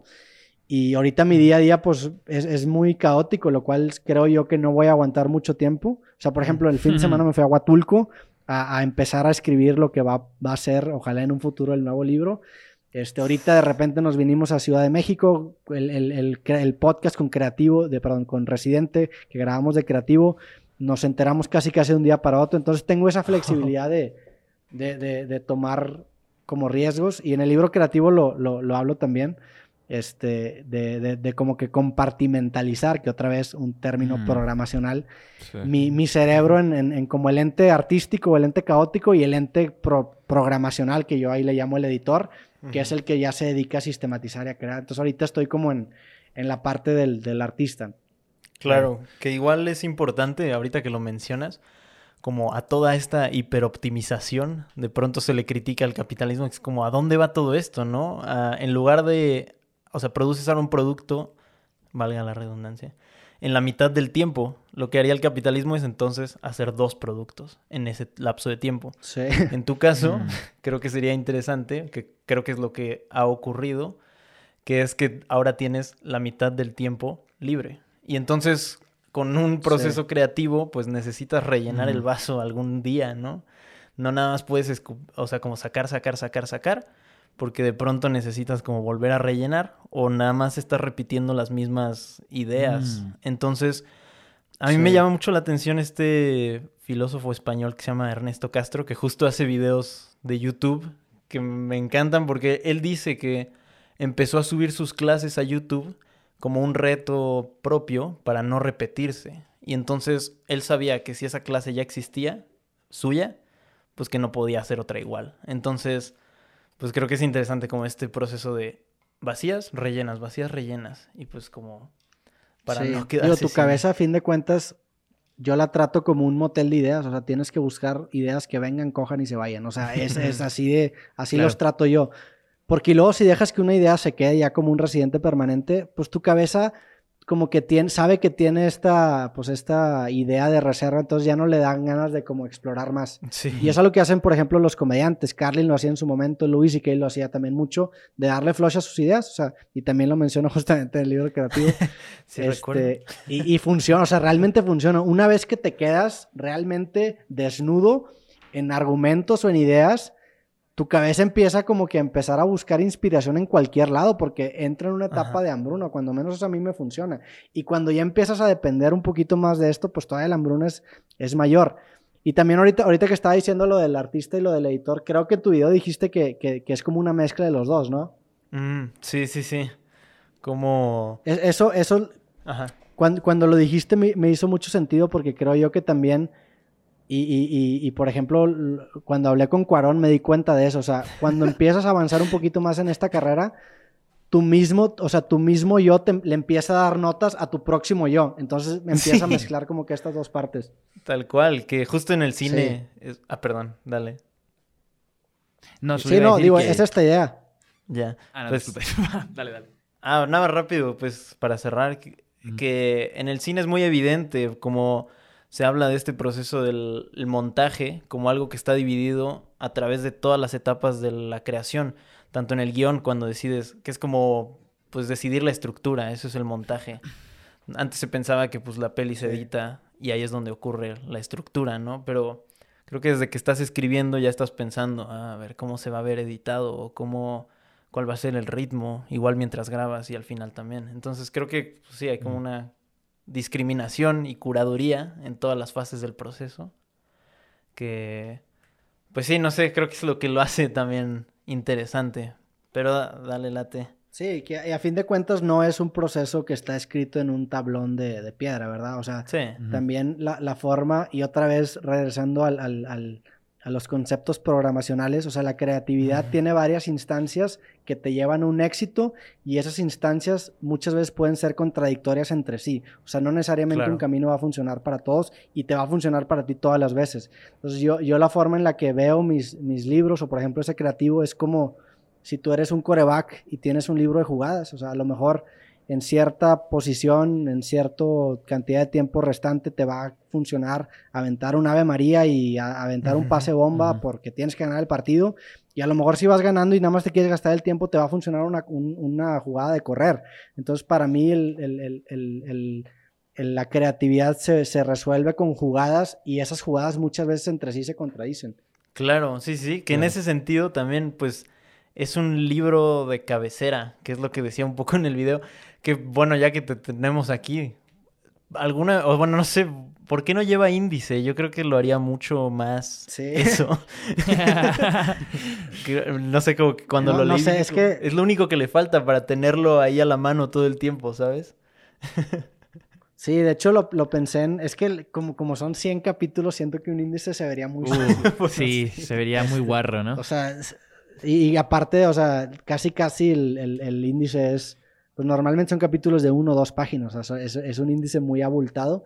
¿Eh? Y Es me verdad. gusta también el, el- el- el- la idea de que real, o sea, hay, una, hay un orden dentro del, del creativo y del arte de perder, narrativo meta, o sea, en el sentido de, de que es un orden que, que ni siquiera yo eh, conscientemente hice, o sea, yo lo que hago es, Mm. tengo muchas ideas, las desarrollo, empiezo a hacer estos artículos que acaban siendo capítulos y luego empiezo a ver cómo acomodarlos para encontrarles una narrativa, o sea, utilizar este sesgo que tiene tu cabeza de encontrar estas narrativas en las cosas y ver cómo es, o sea, ver qué narrativa se me acomoda mejor y con base a esa narrativa genero el título. O sea, el creativo así Claro. nació, o sea, yo no sabía que iba a escribir un libro de creatividad, nada más que cuando lo terminé de escribir dije, pues bueno, tiene mucho que ver con con el proceso creativo, lo escribí en un momento en el que realmente apenas yo me estaba empezando a profesionalizar en esto, entonces tiene mucho sentido encapsularlo de esta forma. El arte de perder igual, o sea, llegó en un momento en donde ya vivía yo de, mi, de mis videos, de mis libros,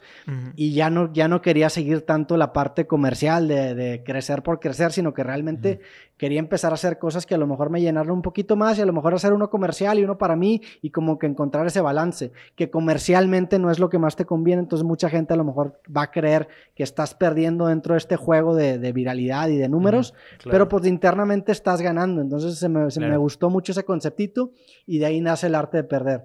Entonces, por ejemplo, este nuevo libro que estoy haciendo, no sé cómo se va a llamar, no sé cómo lo voy a estructurar, nada más estoy desarrollando las ideas, que ahorita son muchísimas más. O sea, al- algo que también me, me- me emociona mucho es que normalmente para un libro encapsulo 100 ideas o agarro 100 ideas que, que coleccioné durante uno o dos años y Ujú. para este nuevo libro son como 283, porque como voy desfasado son muchísimas, muchísimas ideas. Entonces no sé ni siquiera de qué se va a tratar. Ahí Ya. tengo ya un título tentativo que, que con lo que llevo le hace sentido, pero pues puede cambiar. Ok. Entonces me, también me emociona mucho ese proceso. Ya, aparte lo chido es que Pero sí, lo del índice, la neta es que sí lo pensé muy cabrón. Y- Aunque sea un y como glosario. Que no, me, me, me, me abrumé y dije, ah, mejor al, al siguiente libro, chance sí lo pongo. Yeah. No, está Sí. bien. Todo bien. bien. Igual y eh, como nada más una enumeración de como palabras clave que y como la página, como tipo de Sí. diccionario, no sé. Pero algo que te iba a decir que también algo chido con tu proceso como de los libros, que es que a mí me gusta mucho esta frase de construir el avión mientras lo vuelas. De cómo, pues no tienes Sí. como, empiezas sin saber, pero lo vas descubriendo sobre la marcha, ¿no? Y creo que tus libros han sido como ese camino de migajas que has ido dejando de tus descubrimientos. Y pues el primer libro es tal cual eso, ¿no? Como 100 consejos para vivir de tu arte, mientras tú estabas en el proceso de intentar vivir de tu arte. Y no sé, me gusta Sí. mucho ese modo de creación, porque así nunca te equivocas y es un constante autodocumento de tu propio proceso. Y entonces lo que Sí, siempre digo, digo- también de repente, Ajá. de repente tienes que tener a alguien ahí que te reviente tus burbujas porque luego también caes en esto de hacer conferencias de emprendimiento sin haber emprendido y luego te preguntan, oye, Claro. pues ¿qué emprendiste? No, Ujú. pues esta conferencia de emprendimiento. Entonces sí me da de repente el síndrome del impostor con estos libros de decir, puta, Claro. o sea, ¿qué, qué realmente estoy vendiendo? Entonces, la forma en la que yo encuentro una paz es que, pues, yo sí estoy documentando mi proceso creativo. O sea, realmente los capítulos que escribo, pues, son referencias para mí. O sea, en mi podcast casi, casi siempre hablo de estos temas y el tenerlos documentados y modularizados me permite compartirlos mejor. Incluso a mí me funcionan mucho. Entonces, por eso, por eso últimamente también he empezado a decir que mis libros son como especiales de stand-up, porque también el formato del libro tiene algo que es como que muy reservado para los académicos y los intelectuales, Mm. que claro que está bien que existan estos. Sin embargo, también creo yo que jugar con este formato de libro y con estas limitaciones o con este, pues sí, con estas limitaciones que tiene ese formato de, de a lo mejor tener las ideas bien claras o tener fuentes bibliográficas, el romper eso y hacer un formato disruptivo como es este formato, que, que realmente este formato lo saqué de los admin de los 70s, como George Lois, que tiene un libro buenísimo que se llama Mm. Damn Good Advice for People with Talent. El- el verlo de una manera como muy, muy, pues no sé, muy playful, muy juguetona. Es que juguetona suena medio extraño en español. Sí. Pero muy, ajá, se suena hasta sexual, ¿no? lúdico. Sí, exacto. Pero Como muy, nórdico. pues sí, muy, muy, muy playful. Perdón mi mamaduría, pero no, no, la traducción no funciona muy bien Lúdico, acá. lúdico. Sí. Este, me- sí, muy lúdico. Pues lúdico ya suena muy, muy mamador. Como mi exposición que Es que no, no se puede muy- ganar, ¿eh? No se puede ganar con la gente, No tío. hay forma. Literalmente. Sí, exacto. Pero Ah, sí, damn. o sea, todo esto, eh, que creo que también es algo que has logrado muy bien, que es como hacer la puerta muy grande. Y a pesar de que el- tal vez, no sé, como en primera instancia el mundo del el gremio de los académicos, eh, no, no sé, como no parecería un libro orientado hacia ellos, pues, la- o sea, como por la portada y todo, es un libro muy accesible, pero una vez que te adentras, pues ya tienes a la gente con el libro en tus manos, ya puedes escribir de lo que sea, ¿no? Entonces siento que adentro Claro. pues tienes ideas de que de David Sí. Lynch y de otros como escritores y pensadores importantes. Entonces, eh, o sea, creo que es un gran... Pues es como, hack. es como el stand-up, o sea, te- a, a lo mejor te aventas un stand-up de Louis C.K. y de repente sacas una semilla bien cabrona, uno de Chappelle, y no es como que estas personas tienen todas las fuentes bibliográficas, nada más están compartiendo lo que para ellos fue relevante en su año, y para mí, o sea, la forma en la que yo trato mis libros es así, o sea, son especiales de stand-up, punto. No son verdades absolutas, no son, no son nada más que ideas que han estado en mi cabeza y que yo te las quiero compartir de una forma en la que siento yo que te van a motivar a lo mejor indirectamente o que a mí me van a motivar, indire- motivar indirectamente. O sea, yo estoy ampliando mi repertorio de jugadas este, y, y también pues de, de conceptos y de... Son trailers. Hay, hay un programa de Jason Silva que se Mm. llama Shots of Awe que él habla sobre como temas también de filosofía, pero los hace en formatos de 3, 4 minutos y él describe estos videos como trailers de grandes ideas. Para mí son para mí estos capítulos son eso. Nice. Ok. nice. Que justo... Yo. Ah, perdón. No, dale, dale, Siento- es dale. que siento que ya No, acaparé. dale, dale, dale. Sigue, sigue. Estás ya ahí full en el flow. Ah, Tú sigue. me interesa mucho este- estos temas, pero pues es que igual he pensado como mucho en eso. De pronto mis videos digo, ¿con qué, ¿con qué derecho estoy diciendo esto cuando no me he clavado a investigarlo durante un rato? O sea, no estoy ni siquiera tan seguro de que la bibliografía esté bien. Y luego digo, como bueno, es que esa es la diferencia entre un ensayo académico y un ensayo literario. Sea, un ensayo literario como que teje telarañas en el aire, no sé, como que te agarras de algo, de algo y sobre eso empiezas a, a pensar o a darle vueltas Sí. o a reflexionar. Y creo que... Hay, hay un. Hay un. Hay un. Una serie que, que- que está en Netflix que es muy buena. Se llama. Madre, la vi hace mucho, pero te, te- retrata como los procesos creativos de varios diseñadores. No me acuerdo cómo se llama. Pero hay un capítulo, y ahorita lo traigo fresco porque como justamente estoy revisitando las ideas de los últimos dos años, me la topé. Y era un capítulo sobre una chava que se llama Ujú. Neri Oxman, que era una, pues supongo que era una diseñadora, no me acuerdo muy bien, pero la, la idea que yo había grabado era un cuadrante que ponían ahí. Y estaba bien cabrón porque el- e- ella decía que el progreso humano nacía eh, de, de- de hacer que el output de un trabajo sea el input de un trabajo. Entonces, el cuadrante que él tenía, o que, perdón, que ella tenía, y déjame lo saco para no cagarla, porque aquí lo tengo. Antes de que, la, antes de que Es el de abstract. destruya o, ¿no? o sobresimplifique más sus, sus ideas. Sí, ándale, abstract se llama. Ajá. Este, déjate digo. Pero a mí me, me voló completamente la cabeza. Ve, aquí está el cuadrante. El cuadrante decía que, que había básicamente pues cuatro, cuatro, cuatro áreas en las cuales trabajar y el output de uno se, se, se transformaba en el input del siguiente. Entonces decía Mm. Que todo empezaba del artista. El artista es esta persona que a lo mejor sin tener los fundamentos este, teóricos o científicos o académicos se atreve a tirar ideas al aire. Esas ideas al aire, como no están restringidas, a veces, porque la, gran, la, la realidad es que la gran mayoría de las veces son pendejadas, y pendejadas en el mejor sentido de la palabra, pero a veces sí tocan una fibra que tiene un algo. Entonces, ese, ese output que te genera el arte funciona como input de la ciencia. Entonces, la ciencia encuentra la forma de aterrizar esas ideas y, y generar o buscar precisamente ese fundamento de por qué la idea puede funcionar.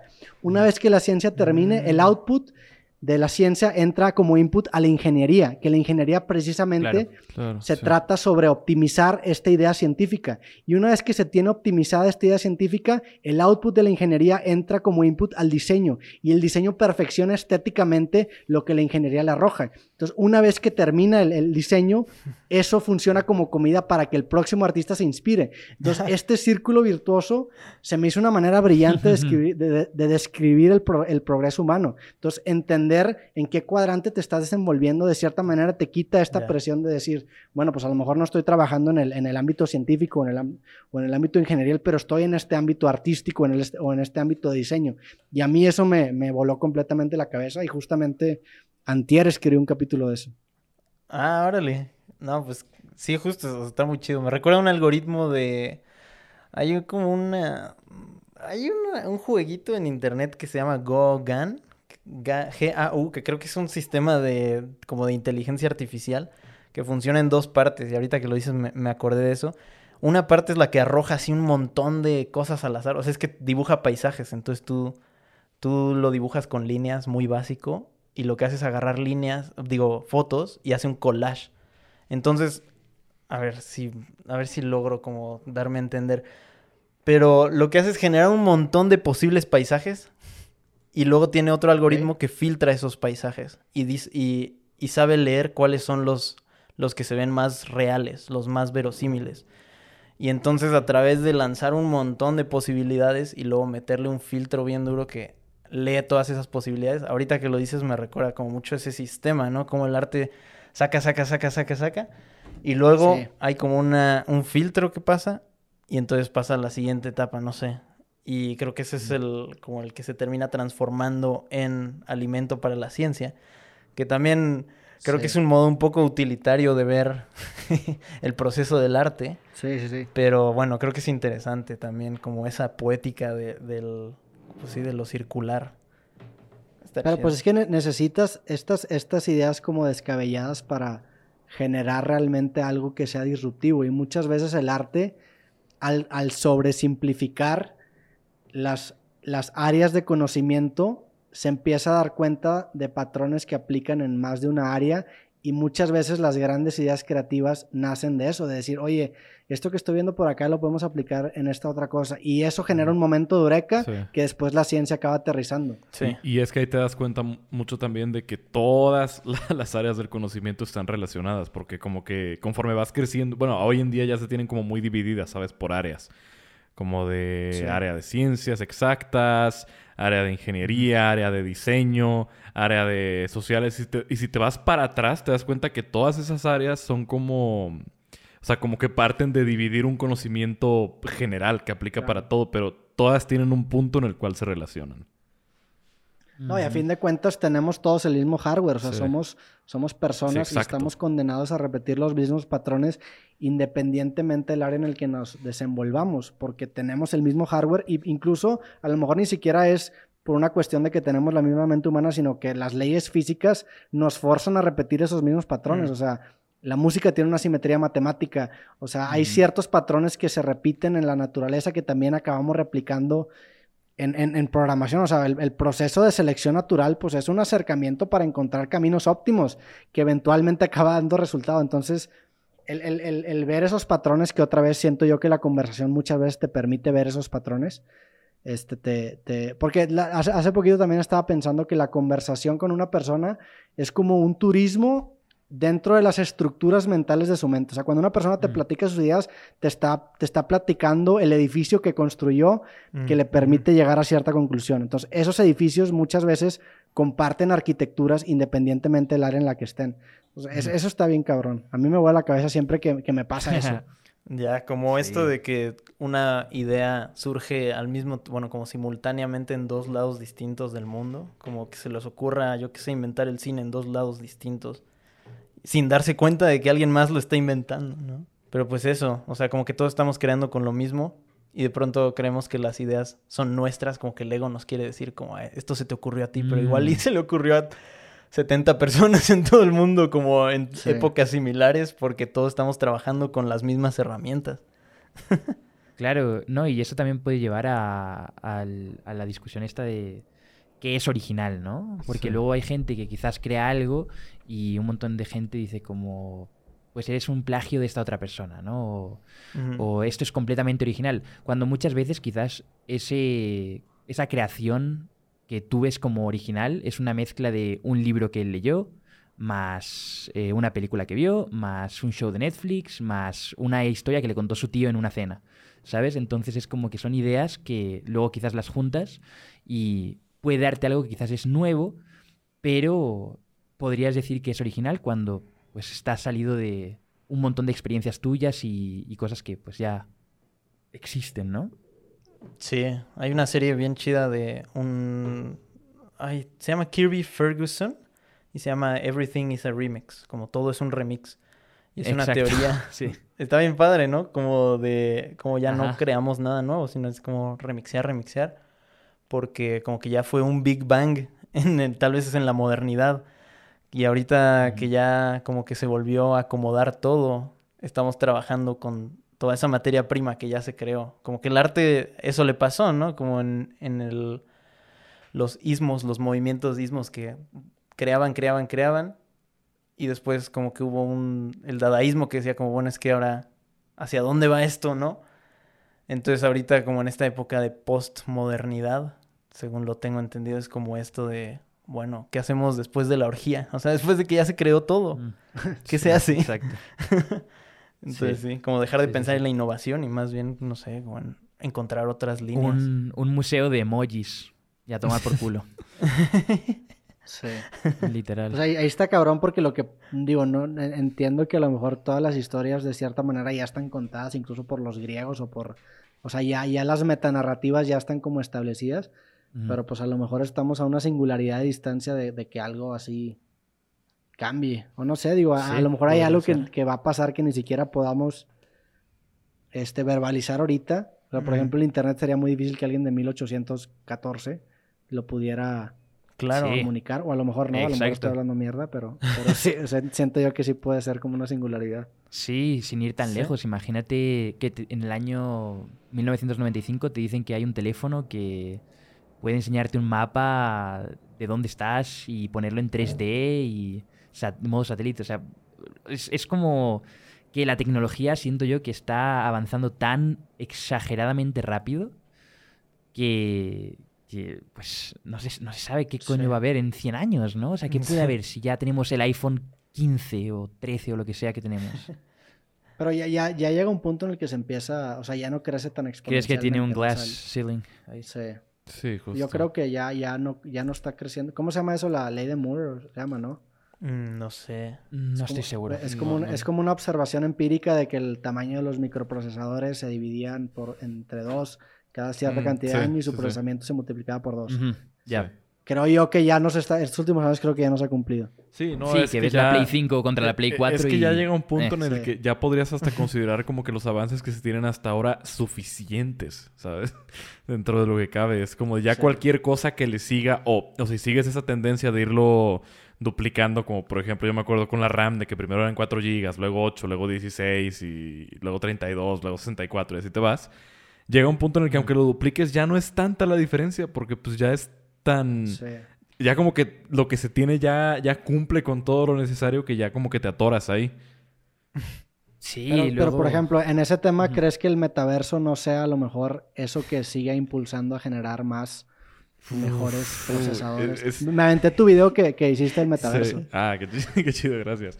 Está bien raro. Es que todo eso del metaverso está como, como bien raro porque es como, como partir lo que, lo que ya se tiene establecido hasta ahorita y que, que funciona con cómo interactuamos nosotros con, con, con redes sociales y con, con software en general. Y como que tratar de mezclarlo con, con cómo vivimos nosotros nuestra vida. Y siento que ahí, ahí va a estar como que el verdadero problema. Mm. O sea, porque siento que es como volver a empezar desde cero todo, todo eso. O sea, como que matar todo lo que ya hemos avanzado hasta ahora en, en, en cómo interactuamos precisamente con, con, con todo esto de redes y software y así. Hay, hay, un, hay una... Hay, hay una teoría, bueno, no es una teoría, es una hipótesis que, que soluciona la paradoja de Fermi que se llama transcension. Mm. que básicamente dice que no existe vida en otros planetas porque llega un punto en el que la civilización progresa tanto que en lugar de crecer hacia afuera, empieza a crecer hacia adentro. Sí. Entonces, Sí. Tecnologías como esta le agregan un poquito más Sí, fuerza exacto. a esa Claro, teoría, ¿no? Y- Oh, y, y eso tiene, mucho sentido porque ya, ya ahí te vas a pensar el para, para dónde vamos realmente, ¿sabes? Como que siento que hay un punto en el que ya como que toda la tecnología que se empezaba, empezaba a desarrollar y así empezó a ser muy self-serving, ¿sabes?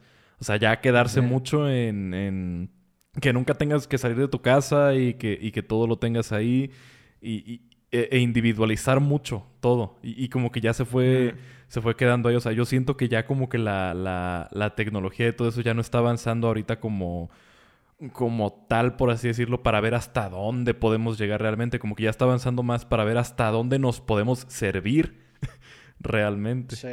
Mm. Ya, Pero no, y- también, pues, es, es, es esta idea de empezar a darnos cuenta. Ya hace, hace algún tiempo hice, hice un- una campaña para una marca de, de, de- de yoga. Sí. Y, y era, era, era como un, un, un tapete que era como, te- tenía como, como, que no sé si era una foto de, o sea, un- una proyección de esta foto que, que tomó el telescopio de Hubble. Ujú. Este, entonces, eh, eh, estaba intentando encontrar una forma mamadora de ligar el yoga con esto.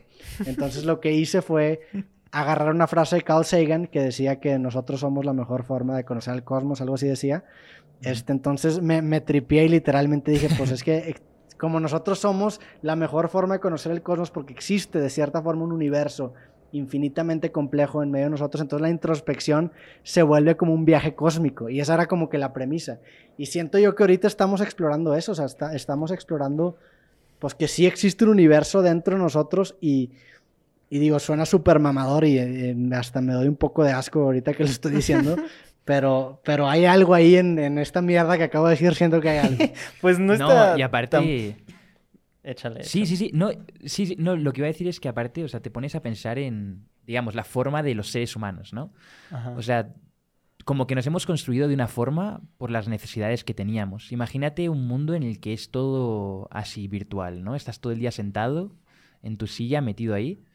En 500 años, ¿cómo va a ser la forma de, de un ser humano, ¿no? Mediremos menos, quizás, porque ya como que da igual. Viviremos menos tiempo porque no recibimos tanta luz. No comemos quizás alimentos tan buenos como puedes des- llegar a desear para tu salud. Sí. Y, y Como que quizás está nunca se sabe, ¿no? Como que sí, exacto, está implosionando y, De hecho, hay fotos que pues, son muy, yo creo que meme, yo creo que son muy exageradas, pero las típicas fotos de así se verán los jóvenes en 20 años, ¿no? Y son como cabrones todos torcidos con la espalda jodidísima, cuello 20 que- centímetros por delante de tu cabeza. E-, Es que eso que dices está bien cabrón porque si lo ves bajo el lente actual, esa, esa visión distópica es lo contrario al progreso, pero a lo mejor existe una singularidad que va a framear de una manera exitosa esa, esa visión, o sea, y esas son las singularidades, o sea, realmente no sabemos... Hay, hay una cita muy buena que sale en el, en el libro El arte de perder que me gustó mucho, es de un güey que se llama Marvin Minsky, o se llamaba Marvin Minsky, que, dec- que decía, los robots heredarán, heredarán al mundo, pero los robots serán nuestros hijos. O sea, a lo mejor el día de mañana nuestro cuerpo va a ser solamente un pedazo de gelatina que ni siquiera va a tener fuerza física, Ajá. pero de cierta forma algo va a pasar que vamos a decir, oye, qué bueno que nos pasó eso. No mames, antes estábamos viviendo esta vida. monkeys, Sí. literal. Entonces, eh, eh, eso también me da muchísimo miedo. O sea, ¿qué, qué criterio de éxito vamos a tener en un futuro? Exacto. Literal, ¿eh? qué curioso.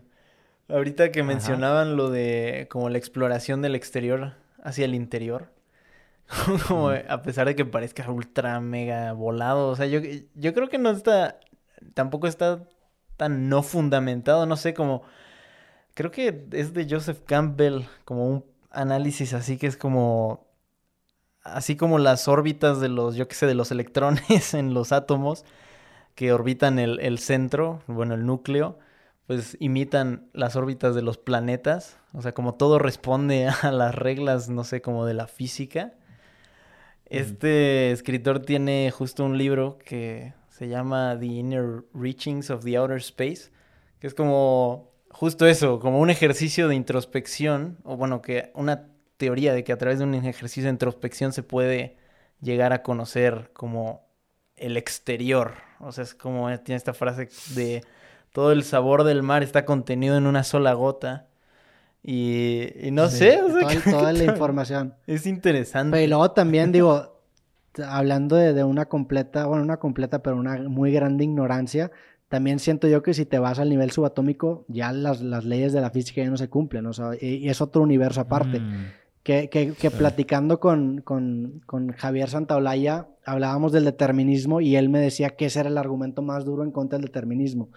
Que, a, que de cierta manera existe, no digo, lo- lo- a lo mejor lo estoy simplificando, a lo mejor quise decir otra cosa, pero así lo entendí yo, así me acuerdo yo ahorita, que de cierta forma existe algo de caos en, esa, en ese...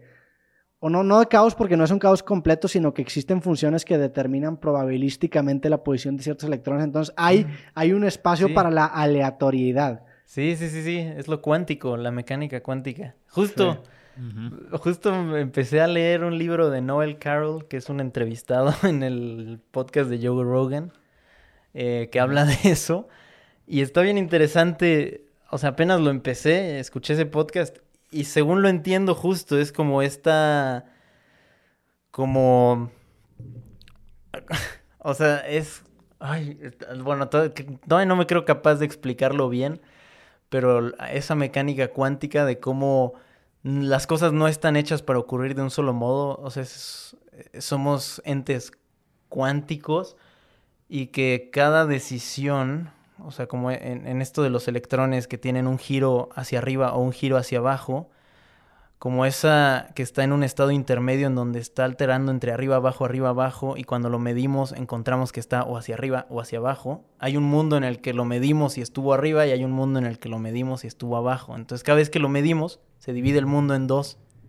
Sí, se bifurca la realidad. Exacto, Oh, entonces no es que exista una sola línea en la que podrían ocurrir las cosas, sino que existen todas. No, y luego hay, esas hay, hay otro fenómeno que también entendí muy superficialmente, que es cuando un sistema interactúa con otros sistemas, se empiezan a relacionar, entonces generan como que estas hilos y ondas que van generando una relación entre dos partículas que por una simple interacción acaban siendo relacionadas. Digo, es un, obviamente Mm. no, no tengo, no, no me gustaría expandir mucho en ese tema porque siento que no tengo los argumentos para defenderlo, pero Sí, no, yo también estoy perdidísimo, pero, pero es que recién luego te- empecé a leer de eso y está bien padre. Es que es- Porque es como está muy modo- cabrón cómo estamos se supone que actualmente en el punto más avanzado de, de- de civilización y así, y literalmente, o sea, la humanidad ha construido un sinfín de cosas todo a raíz de... de- no, y al mismo tiempo, ajá, todo a raíz de haber inventado, por así decirlo, a través de la abstracción, un, un modelo como son las, las matemáticas, que resulta que al final son Sí. como un código que sigue la realidad, que explican todo pero como que no hemos podido resolver así de, de- de ninguna forma el decir, bueno, pero es que, ¿qué hacemos como tal acá? ¿De dónde venimos y para dónde vamos? Sí, y es como que estamos jugando un juego en el que decimos, vale, pues vamos a entretenernos y, ok, tengo que tener éxito, ¿no? Que éxito es que me vaya bien en mi trabajo o ganar mucho dinero o hacer estas cosas, pero luego vuelves a esto de la realidad virtual y es como, ¿y ahí qué sería lo que determina el éxito, el éxito si todo el mundo está viviendo ahí y todo el mundo puede ser millonario y todo el mundo puede tener su mansión y hacer lo que quiera, ¿no? Y no existe una economía. ¿A, a dónde iría tu propósito? O sea, un hiperindividualismo, ¿no? Exacto. Sí, pero es que te vas otra vez a que si es virtual... Todo el mundo va a vivir masturbándose todos los sentidos. Exacto. Sí, porque si te vas completamente a algo, a algo virtual, pues necesariamente ya no tendrías por qué, por qué emular las limitaciones del mundo real, que son pues, pues, la economía, eh, las No puedo viajar a este posibilidades, todo sitio. eso. Exacto. Pero al final... Pero, pero y luego, Ajá. No, sí, pero sí. y luego el, el pedo y el contraargumento a esto, por ejemplo, en este momento es que existe algo como Tulum. Que Tulum vas, te sientes una así incomodísima, te duele el culo, te sirven comida mal, te tratan de la chingada No y te luz. cuesta un chingo. Porque el lujo es precisamente la austeridad. Exacto, Entonces sí. va- siento yo que vamos a llegar a un punto en donde llegamos a este lugar en donde tenemos tanto placer que vamos a ansiar que nos cueste tantito más ese placer y vamos a, no sé, está, somos muy raros. No, no, no. Y lo que más terror, o sea, imagínate que eso Mark Zuckerberg ya lo ha visto y dice, os voy a poner a todos limitaciones y yo voy a ser exacto. Dios". O sea, va a abstraer las limitaciones del mundo real Yo puedo tener todo. a su metaverso. Porque, pues, es que si lo piensas bien... O sea, si te vas atrás en la evolución, nuestros antepasados tenían que, que, que cazar animales para buscar comida y todo eso, y estarse desplazando para sobrevivir las condiciones de clima. Entonces, como que podrías decir que estamos diseñados ya a, a, este, para enfrentar conflictos, para tener situaciones que no están a nuestro favor. Si, si le quitas todo eso a una persona, pues inevitablemente la deprimes. Sí, Y pues voy a ir a otro nivel. Porque imagínate, ahora mismo yo creo que la gente lo que cree que le falta al metaverso y eso es poder adentrarte por completo, ¿no? Sentir lo que sientes en la vida real, pero ahí dentro. Entonces, si ahora estás dentro de un- un- una máquina estas de realidad virtual y estás tú moviéndote y haciendo cosas dentro y lo sientes, ¿qué te diferencia eso de la vida real? O sea, por, ahora literal te has creado una segunda vida real. Sí, es lo que dice Elon Musk, ¿no? De la en teoría tu que- habitación. de que no me ¿Y si ahora estamos en una simulación? Sí, justo. Sí, que esa, que esa llega a, ser la, la- la- la hipótesis de la- simulación. Si, re- si realmente llegamos a un render tan creíble de, reali- de la realidad que nos llegue a engañar a nosotros mismos, pues seguramente estaremos en una, en una simulación. Hace poquito tuve una plática con, con Diego Rusarín de eso. Este, que me acuerdo que me dio un contraargumento muy bueno, pero no lo recuerdo en este momento. Preguntar se lo va a mandar por nota de voz. Nice. Pero, pero básicamente el- el- lo, lo que me acuerdo que decía era que, que el ser humano es muchísimo más que, un- que una máquina que tiene sensores activos y, y- y- y recibe ciertos estímulos. O sea, que hay algo más y se metió a un tema más filosófico que no me acuerdo ni sus fuentes ni sus ideas, pero me acuerdo que en su momento me dio sentido. Digo, estaba un poco borracho, entonces también podemos considerar eso, Claro, pero... Sí. pero Esas sí. son las mejores conversaciones. Sí, real. Sí, Que luego, digo, ahí, ahí entras al, al- al- al tema del determinismo 100%, o sea que Yep. realmente somos algo que es simulable, o sea, realmente existe una máquina que tenga la, su- la suficiente capacidad computacional para replicar mediante unos y ceros un, un, un buque de circunstancias binarias que sea capaz de engañar que- nuestra propia cabeza, es que- porque ni siquiera tiene, ni siquiera tiene que ser infinita, nada más nos tiene que engañar. Sí, y es que podría decirse que tiene todo el sentido del mundo porque, pues por algo existen ahorita algoritmos que predicen muy bien, con muy pequeño margen de error, para dónde vas o, o cuál es la decisión que vas a tomar. Porque podría decirse que aunque no lo queramos pensar de esa forma o creamos que no es así, pues somos más predecibles de lo que pensamos y estamos ya determinados a cierto esquema de, de acciones que solamente cambian un poco conforme nos llegan otras circunstancias, pero dentro de un margen que igual ya está preestablecido. Sí, Y lo, lo loco de esto, y regresando al tema de- del arte y de la creatividad, es que todas las historias ya están contadas. Por más capas que le Sí. pongamos a esto, pues estamos contando de cierta manera la historia de Edipo y la predestinación. Claro. O sea, Claro. realmente sí, sí, sí somos, Ah. sí, sí, sí tenemos estas mismas metanarrativas, nada más que cambian los, los elementos. No sé, es como hace también hace poco me, me empecé a dar cuenta que había mucha gente teniendo conversaciones muy similares en todas partes de, no sé, fue un Sí. día que como que fui a una oficina, me me subí a un elevador y estaban hablando dos personas sobre, sobre algo de su oficina y luego fui a comprar una camiseta y me topé la misma conversación pero con diferentes variables en otras personas. Estamos Oh. condenados a repetir estas Sí, metanarrativas. sí, son Seguramente hay otros güeyes en otro idioma que a lo mejor son así como nosotros, que están teniendo una Exacto. conversación muy similar a la que nosotros son tenemos. cosas que somos arquetipos. demasiado. Realmente somos arquetipos. Sí, como al principio Yeah. de, de la pandemia que, que todo el mundo estaba desvelándose de repente. Mm.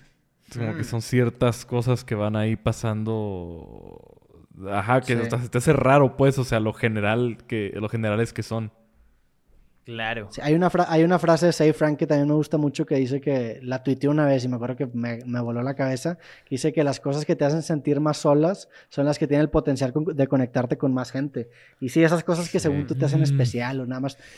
Sí. Seguramente hay millones de personas que también sienten lo mismo porque pues tampoco como que hay muchas opciones. O sea, no hay tantas cosas que sentir, no hay tantas cosas que vivir. no- O sea, no hay, hay muchísima gente viviendo vidas muy, muy parecidas a las tuyas. Sí. Claro.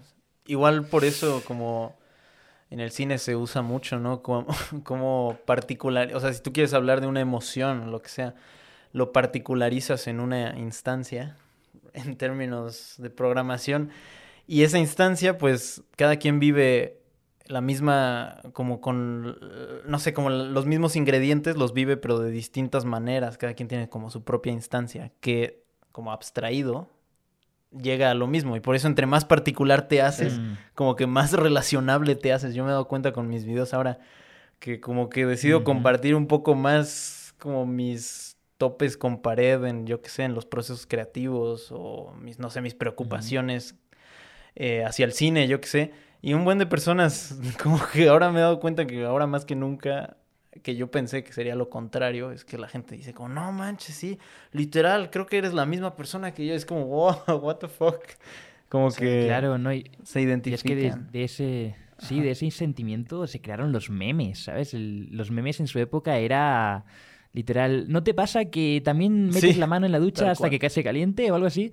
Y pues de ahí se creó un sentimiento de, oh shit, ahora hay redes sociales, eh, todos somos lo mismo, ¿sabes? Todos sentimos lo mismo, no Sí. soy alguien tan especial como creía que era.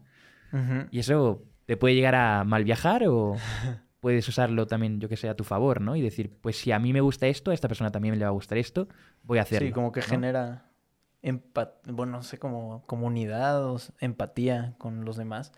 Pues eso es mucho Claro. el, el stand-up también, o bueno, en general la comedia es no- hacer notar algo que todos hacemos o que a todos nos pasa, pero que no, no como que lo habías traído en cuenta. Como que muchos de los chistes se sostienen en eso. Y pues, Sí.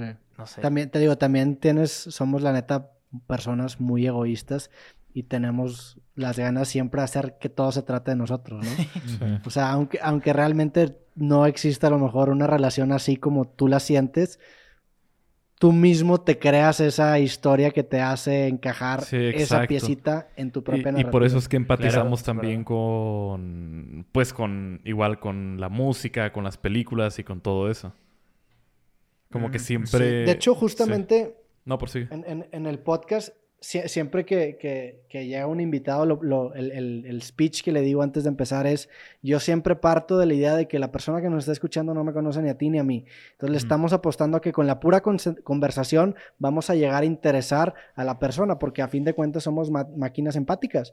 Y por eso funcionan las películas. O sea, te interesas si ves dos o tres horas de una persona que ni siquiera existe. Entonces, si ni siquiera existe, imagínate con una que sí existe.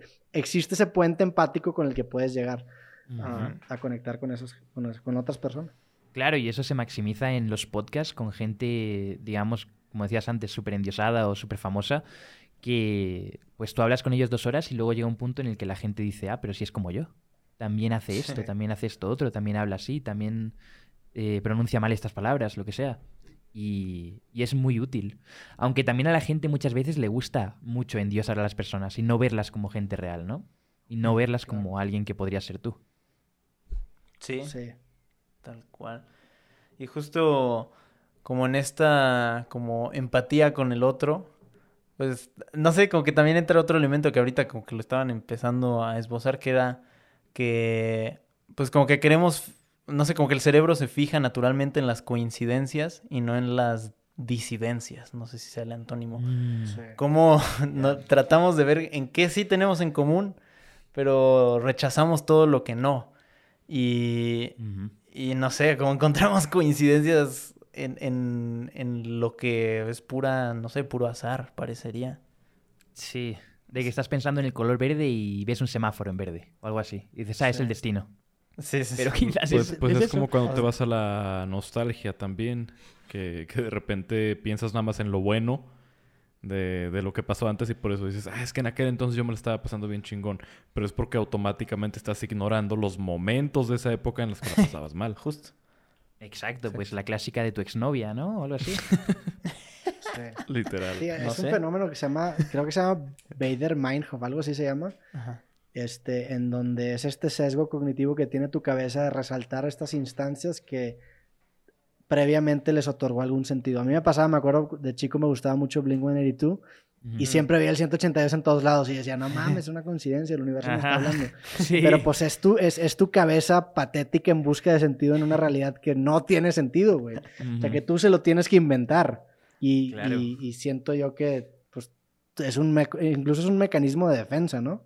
Sí, es que eso es lo más terrorífico, ¿no? Porque tienes una conciencia, una conciencia y no eres simplemente un ser ¿sabes? Que divaga y ya. Y eso es lo que te da miedo de, fuck.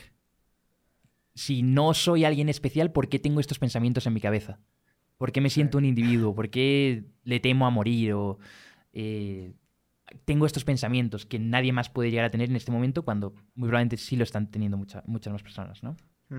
Claro. Pero y esa es la, gran tragedia del humano, ¿no? Sí. Decía Ernest Becker que, que somos, somos dioses con anos. O sea, tenemos esta capacidad de, contemplar estas ideas increíbles y, de cierta manera rozar incluso las, pues un entendimiento casi divino del universo, pero pues a la vez estamos atados a nuestra propia mortalidad y tenemos un ano y cagamos. y esa, esa, esa contradicción biológica nos, nos mata. Sí, por eso luego pues hay religiones, hay 20.000 formas de, de, intentar distraer al ser humano de su propia tragedia, ¿no? De mira, no, no te preocupes, si tú rezas, luego vas a, tener vida eterna, ¿no? Y eso es como lo que quiere siempre el ser humano, vida eterna en, algún tipo de contexto. Claro. Sí. no sé. What? ¿Cómo empezamos hablando? La vida, caray. ¡Ah! Se puso bien oh. intenso este pedo. No, a mí me malviajan estas conversaciones a otro nivel. ¿eh? No, Mira, solo no hablaron de Bitcoin, que también es Mira, eso es lo bueno, que no, no llegamos a NFTs, señores, NFTs. No, bueno. Cancelaciones, No llegamos a esos temas, eso es lo bueno. no. Damn. Pero, o sea, como que... otra cosa también que, que, quería como que preguntar y que no quería que se quedara mucho al aire. Ahorita que ya tocamos mucho ese tema también de, de que pues al final de cuentas si nos ponemos a pensar para adelante, para dónde vamos o qué futuro tenemos. Este, pues te quería preguntar, Roberto, tú ahorita qué, qué, qué, qué, piensas a futuro, o sea, qué planes tienes ahora a futuro con todo lo que has logrado y con el proyecto que ya tienes establecido. Pues no sé, a lo mejor es un, un, plan muy egoísta, pero pues para mí esto siempre ha sido muy divertido porque me permite conocer de temas que genuinamente me apasionan y a su vez me, me conozco mejor a mí mismo. O sea, tengo una... Que- Y siempre lo digo, lo chido de este, de este tipo de carreras es que creces profesionalmente y también personalmente. O sea, y yo lo veo, o sea, yo para mí mis creativos son versiones de Roberto. O sea, el creativo, el Mm. creativo, el creativo 40, pues era un Roberto medio pendejón. A comparación del del 200. Y a lo mejor el del 200 va a estar bien pendejo a comparación del 500. Entonces, ese, esa visualización de progreso a mí me emociona mucho y, y- y genuinamente me inspira. O sea, yo sí me siento como un perrito persiguiendo una chuleta que nunca va a alcanzar y, y así me quiero morir y me gusta, o sea, realmente me gusta ahorita eh, como que esta persecución artesanal de lo que sea que estoy haciendo y, y- y ese tipo de personas me inspiran. Por eso Woody Allen a mí me encanta, porque se me hace esta persona Mm. que no tiene que seguir haciendo películas, tiene 80 años, está escribiendo y como quiera el proceso es lo que lo acaba encantando y lo acaba enamorando. Y me imagino que él también ha de aprender mucho con cada, con cada nueva película o a lo mejor no, a lo mejor nada más lo disfruta. Entonces, Ujú. creo yo que este tipo de carreras me pueden llegar o llevar con suerte a un estilo de vida así. Si el día de mañana el formato del podcast se muere, pues yo migro a otro formato. El formato Claro. realmente es lo de menos. El- a fin de cuentas, a mí lo que me motiva es perseguir lo interesante y, y- y Ujú. mientras siga teniendo yo la capacidad de hacerlo, lo voy a hacer. Y ahorita, afortunadamente, eh, que una vez tú lo dijiste, conversar en una sociedad polarizada es, es un acto lucrativo. Afortunadamente, ahorita ya, ya tengo pues, los suficientes medios para ya no preocuparme por, por tanto por la parte económica. Entonces, la, la neta Claro. es que sí lo quiero aprovechar y, y- y, pues vivir una vida que, que, que, que me, que en la que se hacía esta parte curiosa. No, y, y- eso es lo y- y chingón. después, O sea, que realmente ya te centras Sí. en explorar y, y en automejorarte. Sí, Sí, tenemos... digo, eh, ahorita digo esto, a lo mejor el día de mañana me lleva la chingada y, Sí, también.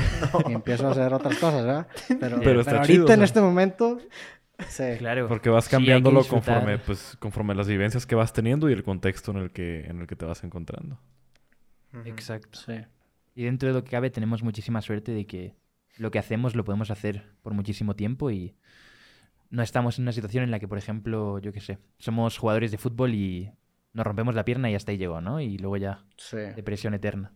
Sí podemos hacer esto por mucho tiempo, o con madera, ¿no?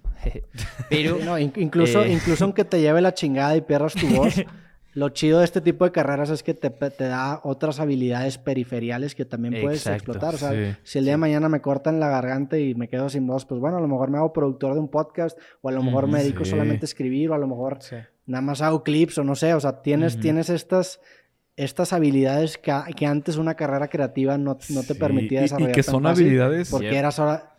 Perdón, perdón, prosigue. Sí, que antes solamente era la narrativa de concéntrate nada más en tu arte y los demás hacen lo demás. Ahora ya no. Sí, y ahorita... Nosotros como creadores tenemos esa suerte. Exacto. Y son habilidades que Sí. terminaste creando como por necesidad, ¿sabes? O sea, que, que fuiste Sí. creando a, a lo largo del camino de que necesitabas cierta cosa que terminaste aprendiendo ahí en lugar de ya tener como que todo establecido desde antes o ya haberlo aprendido todo antes. Yep. Sí. Sí, sí, sí, sí. Bendito, bendito Mark Zuckerberg entonces, ¿verdad? Sí. Sí. Bendito Mark Zuckerberg. God damn. Como que todo lo vamos aprendiendo sobre la marcha todo el tiempo. Y desaprendiendo también.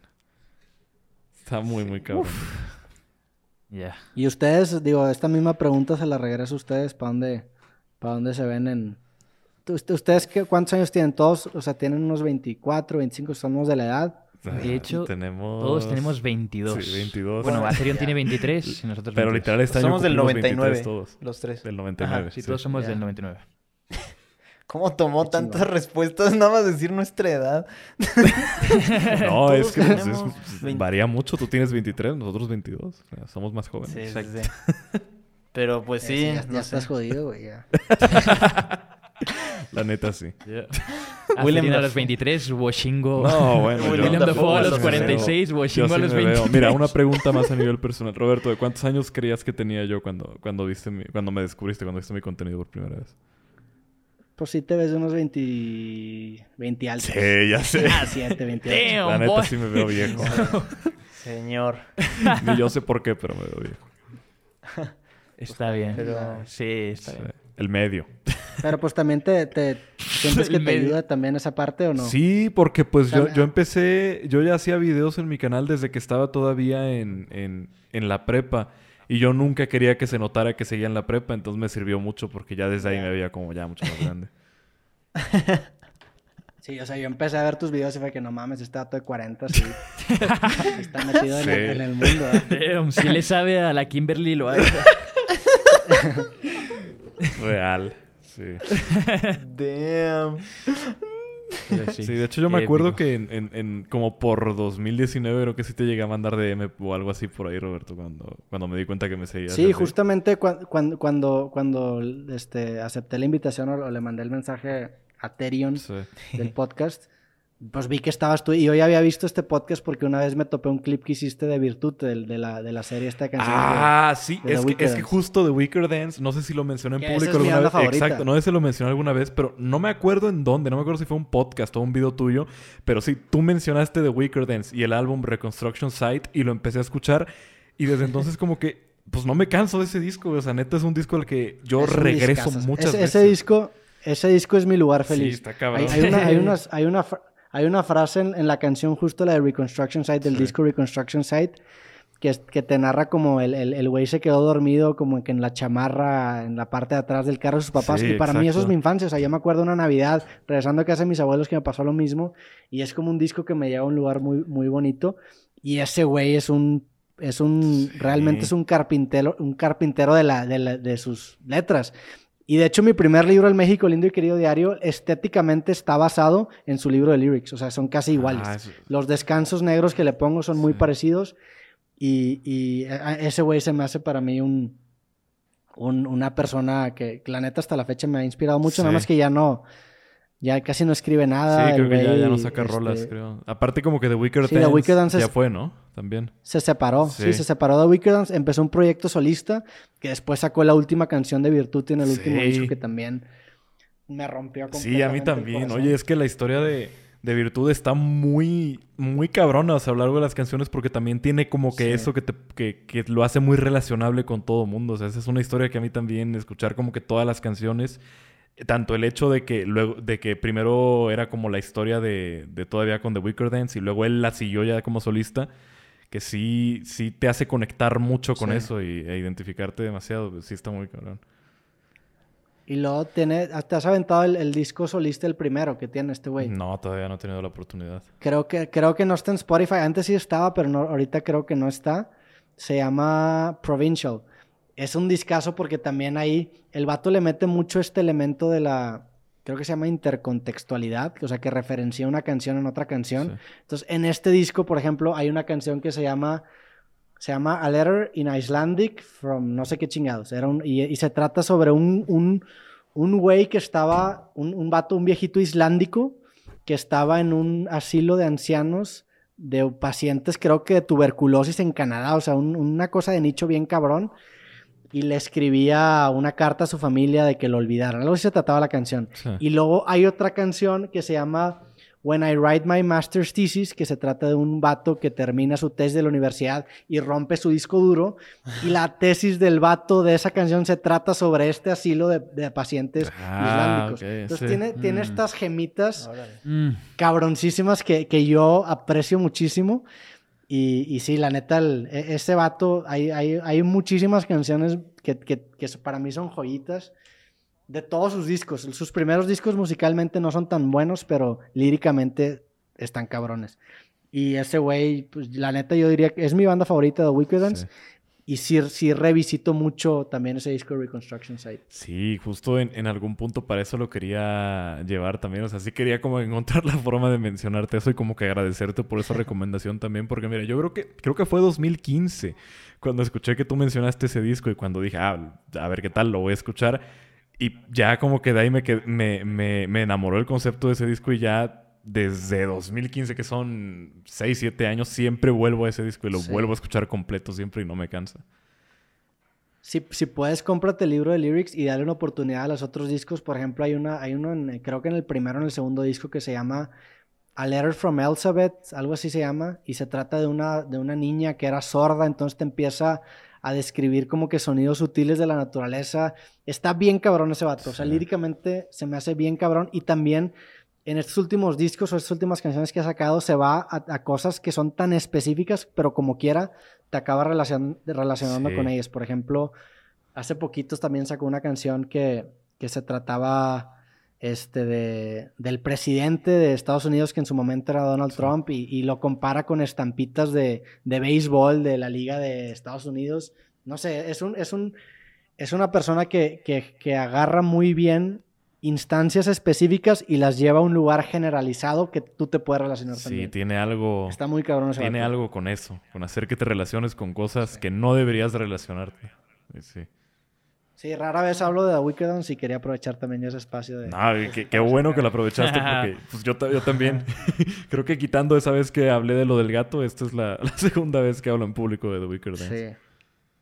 Y luego me pasa también con, con ciertas bandas que, que al chile, la neta, me da mucho gusto y es de las cositas que la neta, que a lo mejor son insignificantes para mucha gente, pero me ponen muy orgullosas, que de repente me meto a bandas así que recomiendo y veo que el comentario de arriba es de que vine por Roberto Martínez. Ah. Y eso me da, o sea, me... me- Hay, hay una banda también que me gusta mucho que se, llama, se llamaba Frightened Rabbit, que recomiendo mucho. Que de hecho el podcast Cosas se llama Cosas por Things, la, es la canción de, este, de, de esta banda. Mm. Y de repente hace poquito me metí en un video y el comentario de salida de que no mames, vine del podcast. Y ya ese, ese tipo de cosas me gusta Sí. mucho. Porque sé que la gente que conecta con ese tipo de bandas va a conectar bien cabrón. Porque son bandas como que muy de nicho, que tienen fans muy cabrones porque o conectan bien cabrón contigo o no conectan tan chido. Ok. Sí, está bien chingón también como, como direccionas a más gente a, a esas cosas. Y obviamente no, no a todo tu público le va a gustar, pero va a haber algunos que sí y ya se añaden también a ese Sí. nicho. Claro. Sí, sí, sí. Qué bien. Qué chido. Bueno.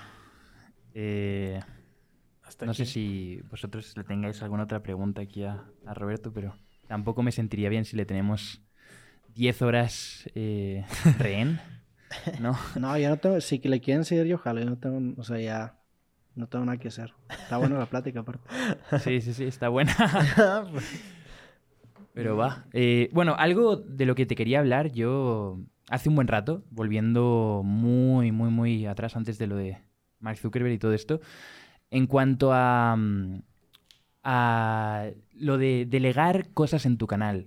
Mm. Yo siento que en, en YouTube y en muchas cosas, en muchos, eh, muchas industrias artísticas y todo esto, eh, hay como una romantización muy fuerte hacia hacerlo todo tú mismo, ¿no? Y que tú Sí. lleves tu canal, tú tienes que editarlo todo, tú tienes que grabarlo todo, tú tienes que hacerlo todo. Y a mucha gente le gusta ese sentimiento, ¿no? De mira, wow, que este tío se nota que lo hace todo él, eh, es una sola persona y no se siente como un show de televisión, ¿no? Eh, pero yo siento personalmente que muchas veces, como te ha ocurrido a ti, ¿no? Llega un punto en el que no puedes más. Y si tú quieres mejorar más tu contenido, necesitas delegar. Es obligatorio.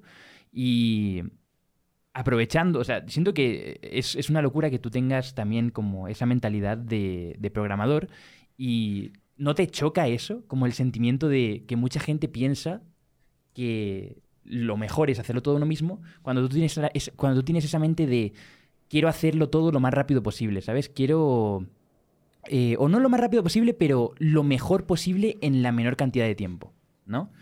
Y pues, ¿cómo... eh, ¿A ti te costó el delegar? ¿O fue algo que dijiste, no, necesito hacerlo ya? Sí, me, me costó muchísimo, eh, pero sí también era algo que, que sabía que tenía que hacer si no quería llegar al punto de el famoso burnout que le dicen, que ya me había pasado varias veces por precisamente hacer, hacer todo yo, ¿no? Claro. Hubo un tiempo que subía videos también de lunes a viernes que era una locura, terminaba la semana y acababa harto de mí mismo, de mi cara, o sea, no, no, no se me hacía algo tan, tan sano.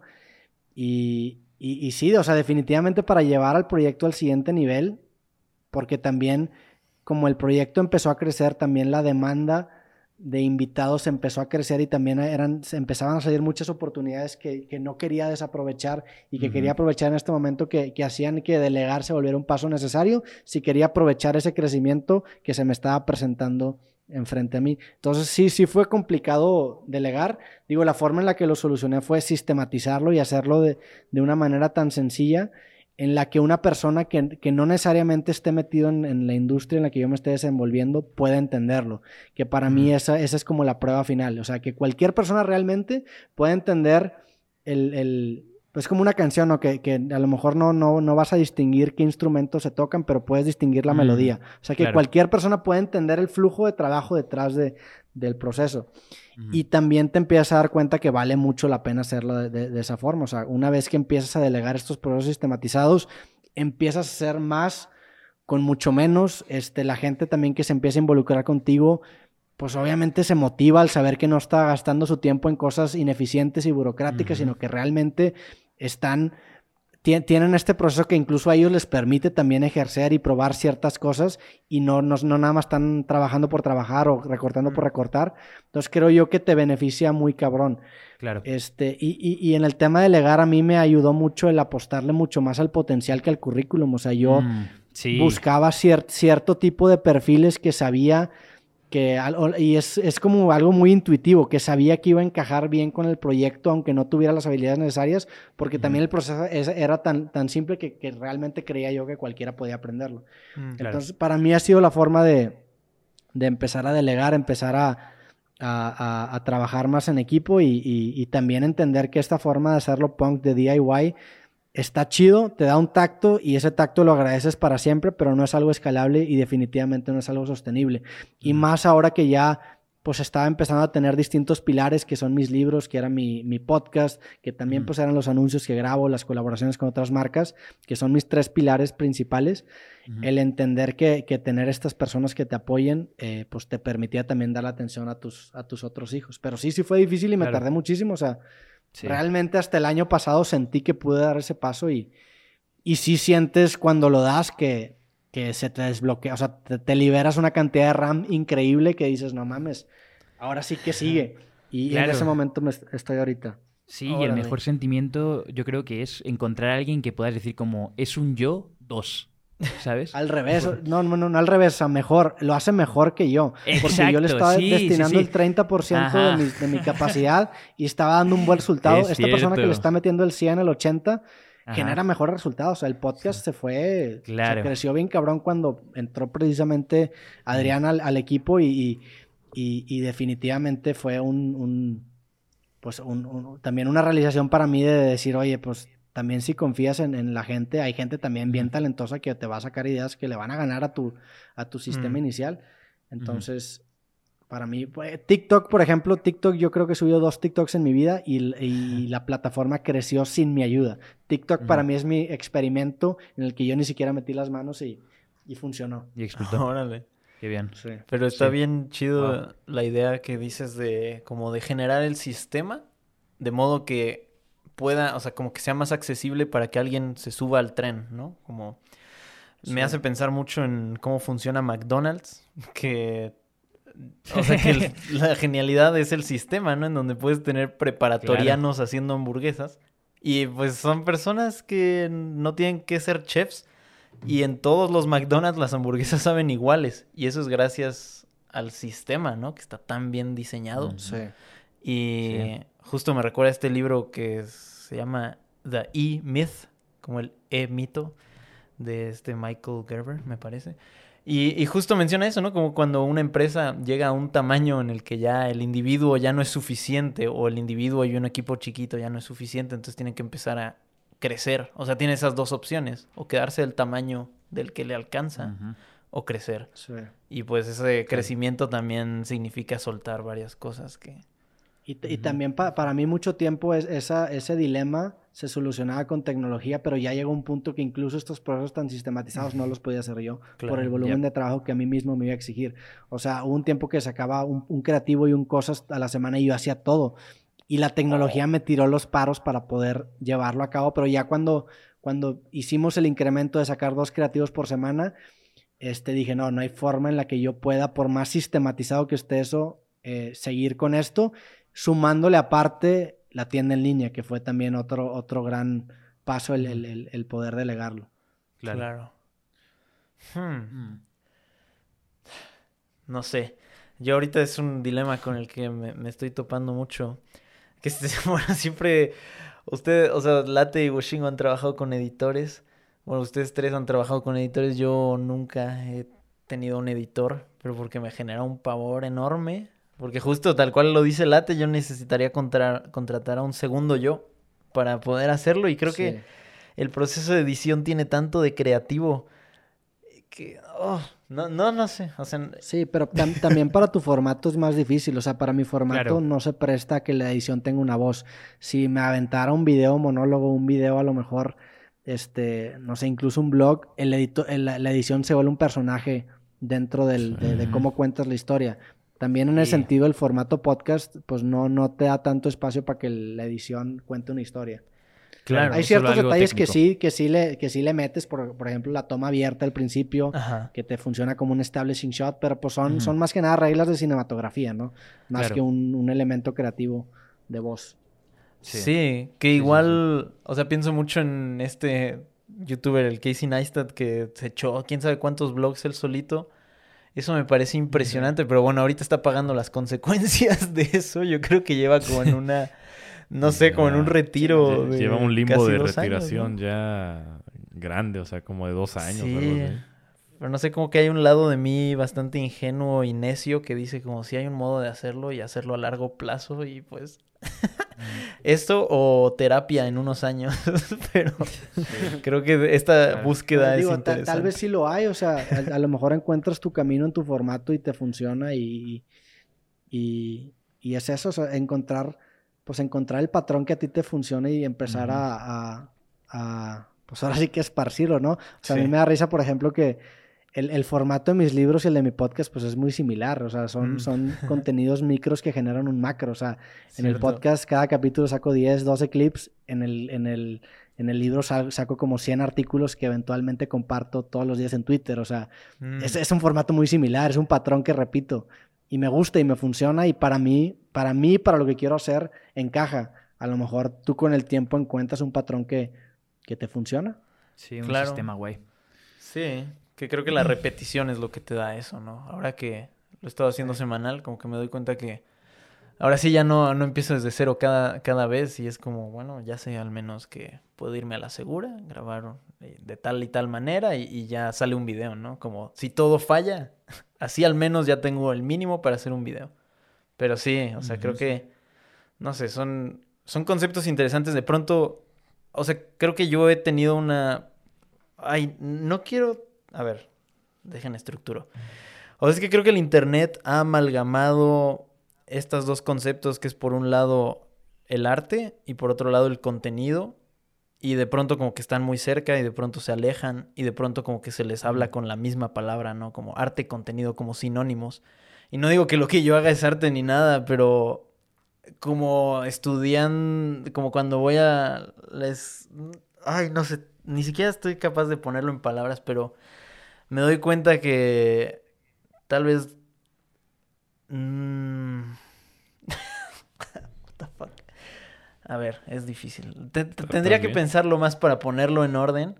Pero es muy paradójico porque en- en- como voy a la escuela y como que todo el tiempo se nos dice que el cine, pues no sé, como que no sé, como es una especie de expresión individual, no sé, y como alejarse lo, dentro de lo posible de, del, no sé, de la sistematización, bueno, ay, no sé, de, Sí. de lo... Sí, sí entiendo. O sea, hay, hay cierto tipo de, de, de arte que involucra un, un proceso de añejamiento que no puede depender tanto de una rutinización, ¿no?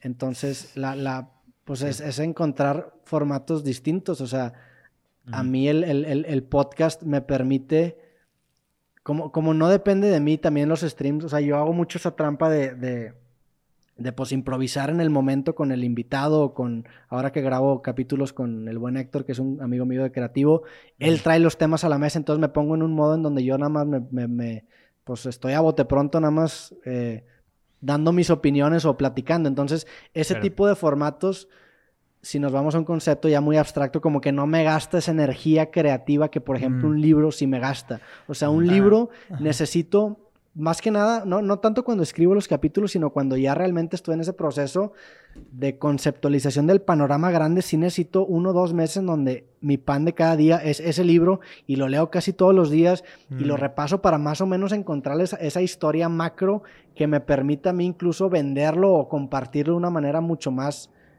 fácil, ¿no? Ese tipo de cosas, pues no, no, no, no, no es tan fácil meterlos en un deadline. Entonces, a lo- Claro. lo, que a mí me funciona es encontrar dos formatitos y saber qué formato estás ejerciendo. Si es el formato de, pues también de cierta manera el de pagar las cuentas, el, de- el que Sí. te mantiene presente, el que genera una audiencia que no tiene nada de malo, pues lo haces. Mientras sea un formato que no tampoco esté muy alejado de lo que a ti te gusta. O sea, el podcast me gusta mucho hacerlo, entonces me representa muy bien, aunque no es mi cosa favorita. La realidad es que me gusta más escribir. Sin embargo, el podcast, pues también es un medio que me permite dar el oxígeno para poder escribir.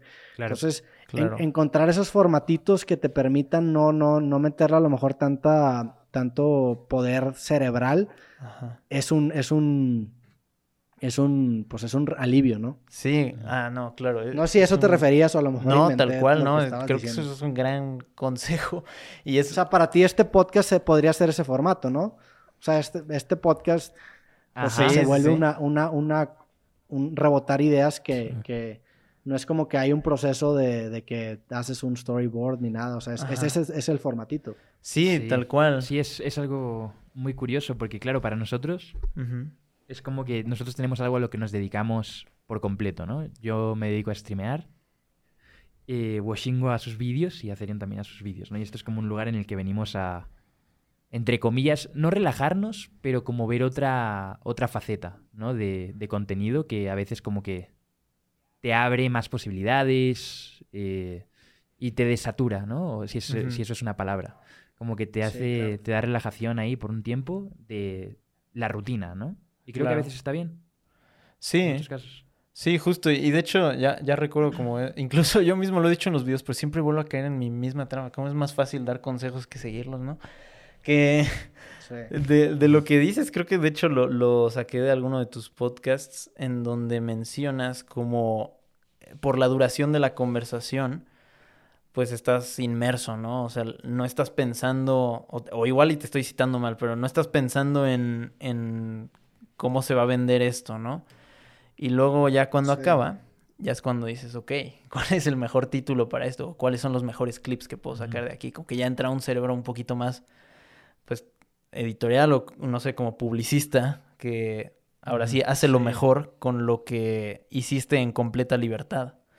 Y creo que todavía estoy Sí, en intento, ese intento hacer mi mejor esfuerzo para hacer eso. Ajá. Y obviamente, pues hay veces en donde ya sabes que cierto tema lo quieres tocar, pero sí, sí, man- sí intento hacer que la conversación se mantenga pues pura en ese sentido de que realmente estoy preguntando lo que se me hace interesante y dentro de mi límite de valores, que pues tengo mis propios valores que yo sigo y que se me hace que, o sea, que yo mismo me Claro. gustaría ser representado con y, y- y otras cosas con las que no. Y una vez que, que, que se cierra esa ventanita que para mí es la conversación, que es el espacio sagrado en donde nace el, eh, pues el, el- el- el podcast, Ajá. ahora sí ya entra la maquinaria algorítmica para determinar Mm. cuál es la mejor forma de exprimir es- esa naranja que, Claro. que cree desde un espacio muy inocente. Este, ese, ese para mí es la utopía del proceso creativo del podcast. Obviamente es una utopía, no Ajá. es como que puedes apagar un switch totalmente, pero, Sí. pero intento acercarme más a eso. Sí, justo. Sí. ¿Qué sé? Luego... No, dale, dale tú, dale tú. No, pues nada, nada más que, pues gracias por, no sé, como tu perspectiva. Justo es lo- como uno de los más grandes dilemas que me he estado topando durante los últimos dos años y pues se nota, no sé, en mi capacidad de ponerlo en palabras, pero bueno, igual eh, ahí iré encontrando como modos y ya, dale. También la, la neta es que la escuela es bien cabrón. O sea, yo cuando hacía videos y estaba estudiando, pues es una chinga. Tienes Sí, tu cerebro me- dividido en dos y, Me acuerdo Sí. y que... las tareas y los proyectos son. Me, acuerdo que sí te veías cansadón en esos videos donde le hablabas Pues me veía directo a la ojeroso. cámara. O sea, me, ve- me ve- me veía de tu edad ahí en los videos. Sí, pues, i- igual, mira, igual, igual y por eso me veo así, la neta, mira. por ese Sí, balance te vas ya a rejuvenecer. Nada más termino la escuela, te vas a Sí, rejuvenecer. no, Te vas a ver Acabo de poner el que sonido de... Acabo de poner el sonido de boom en la stream de ahora mismo. sí, terminando la carrera ya, me voy a ver otra vez ya de la edad. Pero, pero sí, sí, sientes que se te libera también una cantidad de RAM impresionante. Sí. Y, y, la neta, a mí, a mí, por ejemplo, me pasó que cuando yo me gradué, todavía no estaba seguro esta, esta parte de, ah, bueno, me voy a dedicar a esto. O sea, ya tenía una audiencia, este, creo que todavía no, era 2016, todavía no publicaba mi primer libro. Eh, entonces todavía no estaba seguro, pero como que sí, como que no. Y, y sí fueron seis meses de, de, lanzarme a ese vacío, digo, también un vacío con, con, almohaditas, pues porque obviamente nací en una familia que nunca me faltó nada, o sea, eh, no es como que mis papás desde, desde el principio confiaban en que yo lo iba a hacer, porque la neta es que sí me presionaron mucho para que me fuera a aplicar empresas de software. Mm. También obviamente pues entendiendo que gastaron una buena cantidad de dinero en que yo estudie una carrera universitaria y que no querían que se desaprovechara. Pero yo me acuerdo cuando me gradué esos primeros meses, sientes increíble la capacidad, o sea, la cantidad de tiempo y de recursos que ahora le puedes empezar a invertir a tu proyecto y, y sí, pues es como si cambias de computadora, literalmente. sí, sí, ya me estoy saboreando esos, esa libertad, pero dentro de un año y medio. Pues, pero igual les falta? ¿Ya poco, reconozco, sí, ya un año y medio. reconozco que hay como cierta como calma y tranquilidad en ser estudiante, porque es como ahorita, pues puede fracasar mi proyecto y yo todo en orden, o sea, tengo un plan B. Sí. Pero, pero es que me yo gusta mucho. yo lo he puesto en, perspectiva y lo he evaluado mucho y siento, si mi plan B es acabar la carrera y meterme a la primera empresa que me ofrezca trabajo, o sea, está bien como plan B, pero no voy a ser feliz. o especialmente ah, comparándolo con lo que ya he vivido ahorita de, de, YouTube y, y, de todo lo que he experimentado hasta ahora, pues la neta no, no es igual. O sea, sí. No, y te, empiezas a dar cuenta también que no necesitas tantos números para vivir de esto. Sí, exacto. O sea, yo, yo realmente ya con, con, con, la audiencia que tenía previo a la explosión de, los de mi podcast, ya, ya vivía bien de eso porque tenía un, un proceso creativo lo suficientemente sano que me permitía generar un margen que me daba para vivir. O sea, si sacas un libro y tienes un buen margen y lo compran mil, dos mil personas, con eso te da para ese año. O sea, sí. Claro. Sí, sí, sí, sí es muy alcanzable esta, esta, esta idea de vivir de tu arte. No está tan lejana. El problema es cuando empiezas a meter muchas manos y muchos intermediarios, que ahí sí te, te, genera, por ejemplo, si yo hubiera firmado con una editorial para ganar lo que yo gané con dos mil libros, tenía que vender como, creo que hice las cuentas como 32 mil libros para ganar lo mismo que con dos mil. Entonces, encontrar estos procesitos eficientes que precisamente la sistematización te los, te los, te los facilita, claro. te empiezas a dar cuenta que no necesitas tanto. Y, y también llegas a un punto en donde dices de que, o sea, ya, ya, o sea, llegas a un punto en donde dices de que, güey, pues yo prefiero tener mi, pues mi nicho de gente a lo mejor que, que, que sí sigue lo que hago, que le gusta y, no necesariamente aspirar a ser el vato más grande. Sí, claro. Y, eso, eso, eso, es, eso es algo que, por ejemplo, que dijo Carlos Muñoz en mi, en mi, en mi creativo y me llamó mucho la atención.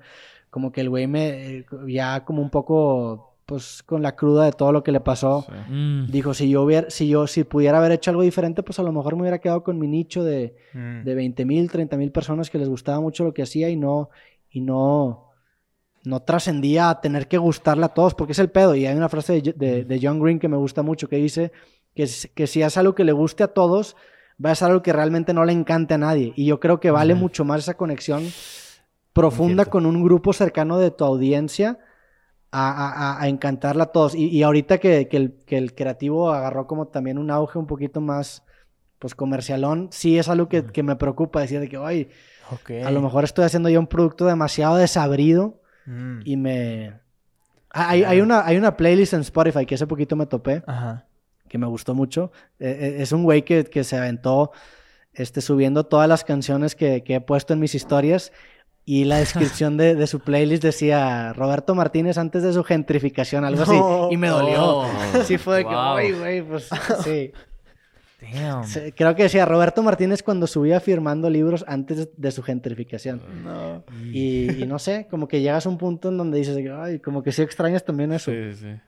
Claro. en ciertas ocasiones, ¿ve? A veces, obviamente, pues sí, también te. Sí, sí no. Como que de repente igual es muy uno vive constantemente en una. en un dilema ahí, ¿no? De, de disfrutar mucho todo lo que uno ha logrado y de, de estar, estar como contento con los dónde se ha llegado y con terminar extrañando cuando aspirabas llegar a eso. Mm. Sí, Sí. La, la frase de Residente de llegar a la escuela de arte en la mañana me parte. Sí, a mí no, toda la canción de René, básicamente. Ahorita me quejo, pero después en cinco años voy a extrañar este momento. Pero Oh, sí. sí. Pero también está bien culero porque ahí actúa mucho la nostalgia. O sea, realmente extrañas Claro. ese momento Sí. porque ya tienes la certidumbre de que de cierta manera lo hiciste, ¿no? Sí, Si exacto. no- en ese momento que no tienes certidumbre, es terrible, güey. No mames, estás culeado todo el tiempo. Estás diciendo, Yeah. puta, si le sigo a esto, no. O sea, es Ajá. El, el- el llegar a una metita, a una Sí. meta que, que, Y- que, y- pues, y- comercial, lo que tú quieras, resignifica esa Y experiencia. tú, sí- y tú este, Es verdad, selectivamente recuerdas, lo recuerdas como algo bueno porque, bueno, ya viéndolo para atrás de donde estás ahorita ya tiene sentido, Sí. pero en aquel entonces no tenía nada de sentido. Sí, claro. Mm, no, pues es una, es una, es un, es, eh, Say Frank lo dicen también en una conferencia, es un hindsight bias, es una falacia del historiador de que ahora lo ves como una parte necesaria para llegar a- al, al punto en donde estás, Pero pues en ese momento no, no tenías ni siquiera la certidumbre y esa, ese caminito que tú ahorita ves ni siquiera es real, o sea, es, Claro. es un sesgo que tiene tu cabeza de encontrar un, una narrativa. Claro, sí, como lo que decía mm, Steve Jobs en su speech. Sí, de que solo Como conectas los puntos viendo para atrás, los no puntos para adelante. mirando hacia atrás. Sí. Exacto, y tomas una clase eso. random de tipografía y luego nunca se sabe qué va a dar eso, ¿no? Pero Mm. igual te iba a preguntar porque justo, pues esto me ha recordado a, cuando estábamos hablando con Ed Maverick, que él nos dijo que a él no le interesaba eh, llegar a la ultraviralización, ¿no? Que a él le gustaba su estilo de vida, le gustaba cuánto dinero ganaba, eh, lo que hacía, sus amigos, todo, y, y que no era tan intrusivo todo en su vida, ¿no? Y podía seguir viviendo su vida eh, sin la necesidad de, de querer llegar hasta, vamos, 20 billones de views en todas sus canciones y no poder Claro. salir de su casa, ¿no? Y pues te iba a preguntar exactamente eso. ¿Tú hasta... ¿Hay un punto al que digas quiero llegar hasta aquí? ¿O vas con el mindset de me voy a comer el mundo? No, sí, este año sí fue más, o, o para mí sí es más de, de no, no, o sea, el, el 2020, 21, 2021 fue conecta todos los cables, si tienes una oportunidad de grabar con tal persona que se arme, fue más de hacer las cosas por hacer las cosas y crecer numéricamente el proyecto. Claro. Y ahorita es, es, es- es ya un, una, pues un acercamiento un poquito distinto. Obviamente si hay, si hay oportunidades como la de Residente o como otras personas que, que, que uno, me gusta mucho su trabajo y dos, se me haría Ujú. interesante platicar con ellos. Sí las sigo, pero siento que ahora mi, mi métrica o mi criterio para, para determinar si, si voy por algo comercialmente viable es muchísimo más, más requisitosa. Y sí me enfoco ahorita en, en, en llegar a ese siguiente paso con el podcast de generar un grupo de amigos con los que sé que puedo recurrir constantemente y tener Sí. conversaciones que balanceen la parte de viralidad o de, o de, o de un gusto a una audiencia con también mi propio interés. Entonces ya en. Monterrey, por ejemplo, tengo mi grupo de personas que pues son mis seguros ahí en el podcast, son grandes amigos, este, que, que, que a mí me gusta mucho platicar con ellos, aprendo un chingo, me, me- realmente me caen muy bien y, y cada conversación para mí es algo distinto. El llevar ese podcast a ese nivel, para mí es la meta, la meta que sigue. Obviamente también eh, de estoy abierto a seguir abriendo esa cartera de amigos, si le, si le, tu- si le pudiera decir de una forma muy fría. Este, y, y- pero ya no tanto como antes. O sea, el, el año Claro. pasado, por ejemplo, que me vine a hacer una temporada aquí en Ciudad de México, Ajá. fue 100% eh, tener esos primeros contactos con gente que, que no conocía yo en persona. Ahorita ya no estoy tan de ese lado, pero pues tampoco es como que quiero que el, que el proyecto se estanque. O sea, Claro. sigo teniendo esa, esa hambre de crecer el proyecto, pero no tan, tan grande como a lo mejor la tenía el año pasado o el antepasado, porque, porque realmente, pues a fin de cuentas lo que más me gusta es escribir y estos últimos dos años sí, sí lo dejé completamente. Y no nada más de escribir, también de consumir, o sea, dejé de leer libros, dejé de ver películas, o sea, me, me enfoqué 100% en, en, en, en crecer mis proyectos, que siento que si lo sigo haciendo, también me voy a volver yo muy repetitivo, que me pasó también.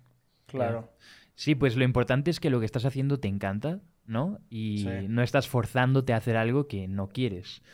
Porque, pues, ahí está el... O sea, si te llegas a viralizar, pues es una consecuencia de eso, pero tampoco te vas a autosabotear aquí todo el rato, ¿no? Para no llegar a, a niveles muy altos o algo así. Pero, Sí, claro. pues, qué bien, la verdad. Sí, y ahorita que y- y mencionas nosotros también. todo eso de que no, no habías visto como que nada de entretenimiento y así, como que también me, me identifica bastante porque como mucho de lo que empecé a hacer en internet, comencé a hacerlo como mi hobby, pues, y, y luego se convirtió en mi trabajo, pues con eso terminé reemplazando cualquier otra actividad recreativa. Y luego pues estaba nada más entre trabajo, escuela, trabajo, escuela. Y, y, pues nunca realmente tenía tiempo de sentarme a jugar un videojuego, a ver una película, leer un, leer un libro, escuchar música. Porque sentía que al hacerlo estaba perdiendo mi tiempo por no estar como que Sí. dedicándolo Sí a- decías. a, a lo que yo había construido que yo era. Entonces, pues sí, cuando retomas eso, realmente es- se es- siente muy bien. Es la trampa de esto, que, que como tú eres tu propio jefe, te permites volverte tu propio esclavo. Sí, y si no te pones tú un límite, llegas al burnout en chinga. Sí, rapidísimo. y me pasó varias veces y, y, y sí necesitas de repente esas... O sea, necesitas empezar a medir tu vida con métricas que no solamente sean más dinero, más seguidores, más visitas, sino encontrar un, un algoritmo que pondere distintas métricas y te arroje a lo mejor un resultado numérico. Y con eso empieza a tomar ciertas decisiones que, que no van 100% atadas a que me va a hacer crecer más. Sí, lo bueno de ser tu propio jefe es que no te pueden funar, ¿no? Por exigirte demasiado a ti mismo. No dejarte ir al baño, ¿sabes? De no, hasta que termines. no. Sí, te acabas explotando. contra sí, de sí. ti mismo. Sí. Que normalicen funar a gente por exigirse demasiado a sí mismos. Venga. Sí. Va. Pero luego también por eso sí. acabas en estos lugares bien oscuros. De repente. sí, sí, sí.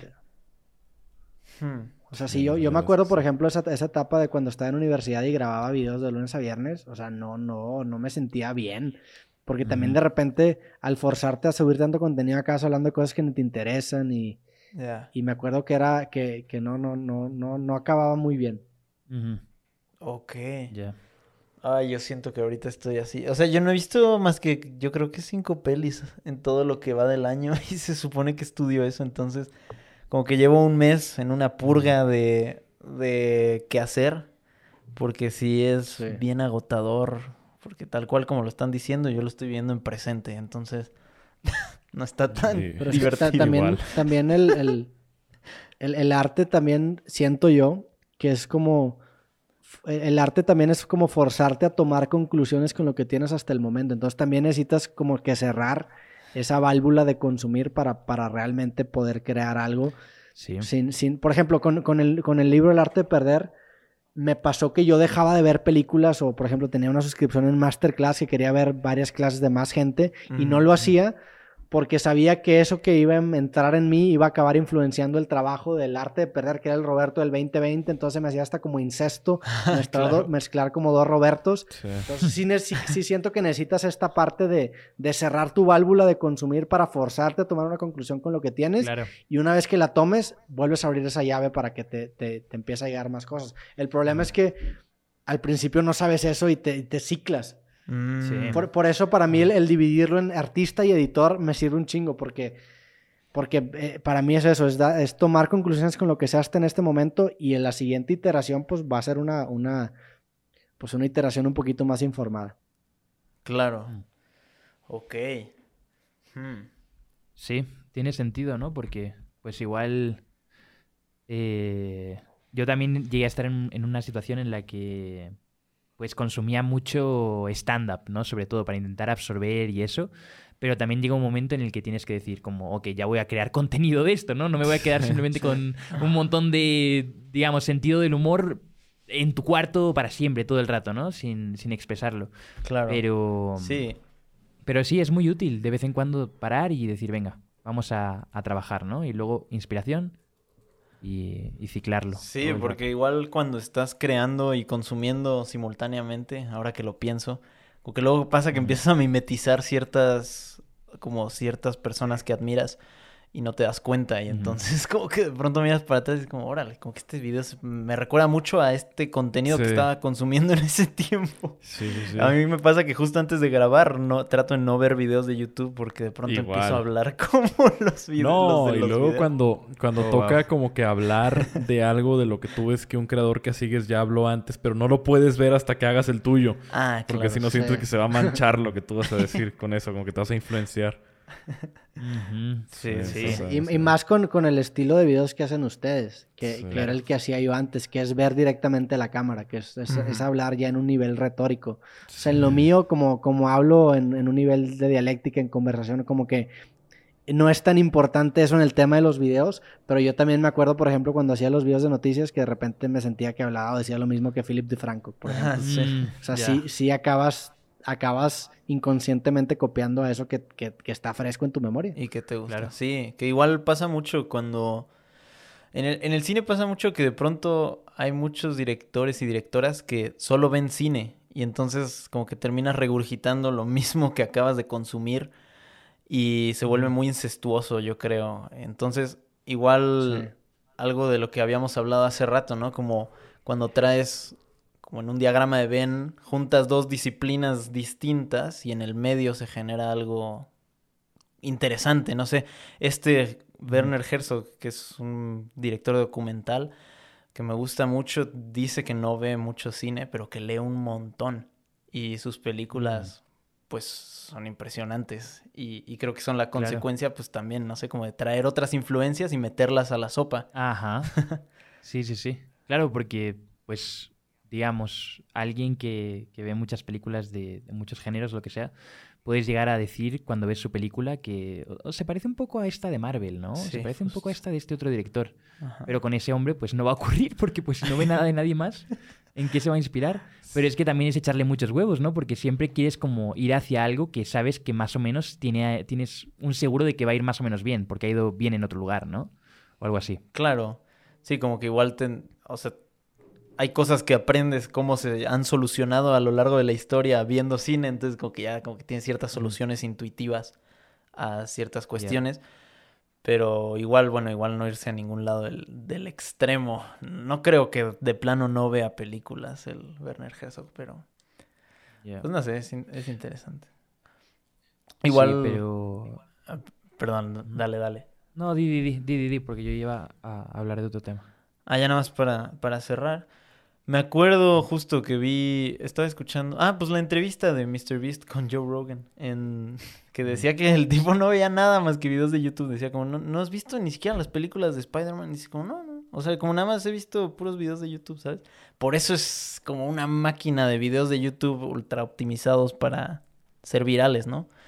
Pero no sé, como cuando piensas en YouTube y en el lenguaje como sí, ay, se me fue la palabra, pero como el lenguaje de YouTube es MrBeast. Yo siento, como cuando dices que algo es youtubiano, es así, o sea, como muy entrecortado, muy colorido, como que se ha vuelto una categoría estética de tanto que ha como iterado el mismo medio y lo ha ido como sublimando a lo youtubiano. Pero pues eso. Dale, dale, ahora sí. Sí. Yo, yo solo quería hablar sobre, bueno, el tema de, del que estábamos hablando hace un rato, de esclavizarte a ti mismo, ¿no? Cuando eres tu propio jefe. Siento que a veces hay sentimientos muy encontrados en eso, ¿no? Porque yo, por ejemplo, de los días que más disfruto son los días en los que no ha habido un solo segundo en el que he parado, ¿sabes? A hacer algo. Como que si me he Mm. despertado y empecé a hablar con, con un editor y luego fui a hacer deporte y luego eh, llegué y edité un vídeo y luego hice stream y luego no sé qué y ya 11 de la noche estás cansado de dormir. Como que para mí eso es un día en el que digo, fuck, yes, ¿sabes?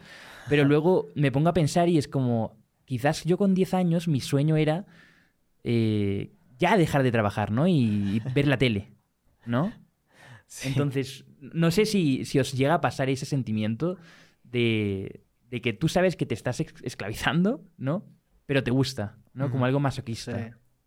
Sí, siento que, que definitivamente me identifico con, con esos días en donde trabajas todo el día y dices, fui súper productivo y, te, te da una cierta satisfacción, pero también creo yo la clave está en entender que no es algo sostenible. Eso, Sí. eso es la diferencia entre un, volverte tu propio esclavo y no. O sea, es, es un Claro. recurso limitado que tienes que recargar. No lo puedes, no puedes usar ese, ese- esa maniobra todo el tiempo, ¿no?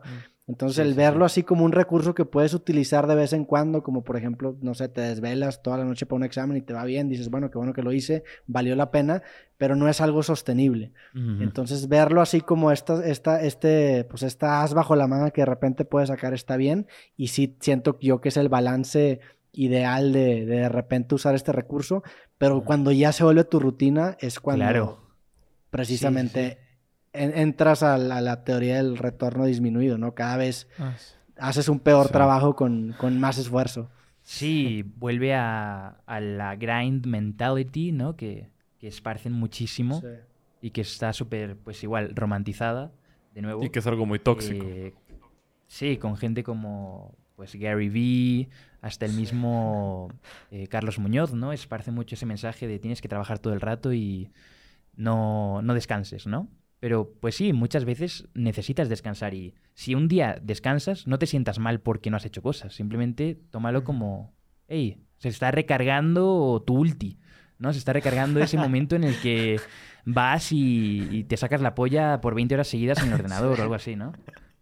Es que ta- también ese grind mentality es, es lo mismo que, por ejemplo, las personas que solamente suben las fotos donde se ven cabrones. O sea, estás, estás resaltando la repetición más cabrón de tu vida.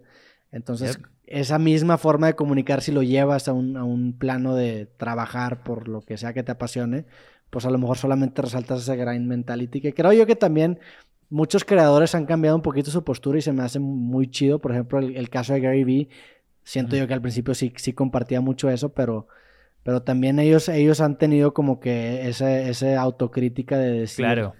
Oye, pues a lo mejor lo que estaba compartiendo antes no estaba tan sano y han empezado Sí. a cambiar su mensaje tanto por cuestión de que si no se les acaba la carrera o por cuestión de que realmente lo, lo- lo piensan. El pedo es Sí. eso, que, que ya esas personas se quemaron con ese mensaje y a mí es algo que me da mucho miedo, porque si el día de mañana yo hacer una pendejada, que es muy factible que pase y seguramente Ujú. ha pasado, nada más que no ha salido a luz todavía, Yep. que, que, o sea, que, que de la chingada que se me aplane todo mi personaje a una pendejada que dije. Exacto. Qué miedo que por un segundo de un comentario tonto o cualquier cosa que quizás ni siquiera lo decías en serio, era como un, pens- un pensamiento que se te salió porque estabas muy cansado ese día o algo así, Sí. y ahora ya ese, ese eres tú. Para una persona O te es equivocaste, que o genuinamente te equivocaste, la Exacto. cagaste, te estabas en tus facultades y dijiste una pendejada y no pasa Sí. nada. El problema Ujú. es que ya se te va a aplanar.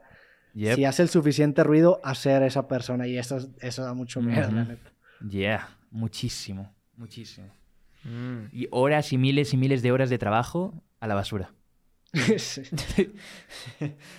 Qué mal rollo. Por Pero eso el álbum de Rosalía. a mí me da mucha risa como, bueno, tal cual es, yo me transformo, o sea, no, bueno, creo que de eso se trata, ¿no? Como de romper el estándar o la idea que la gente iba construyendo de ella y hacer algo completamente, bueno, casi hasta dadaísta o no sé, como sin sentido, aparentemente, como para resetear el paladar, no sé, es interesante. Sí. Sí. Yo no lo he escuchado. Ah, está bien chido.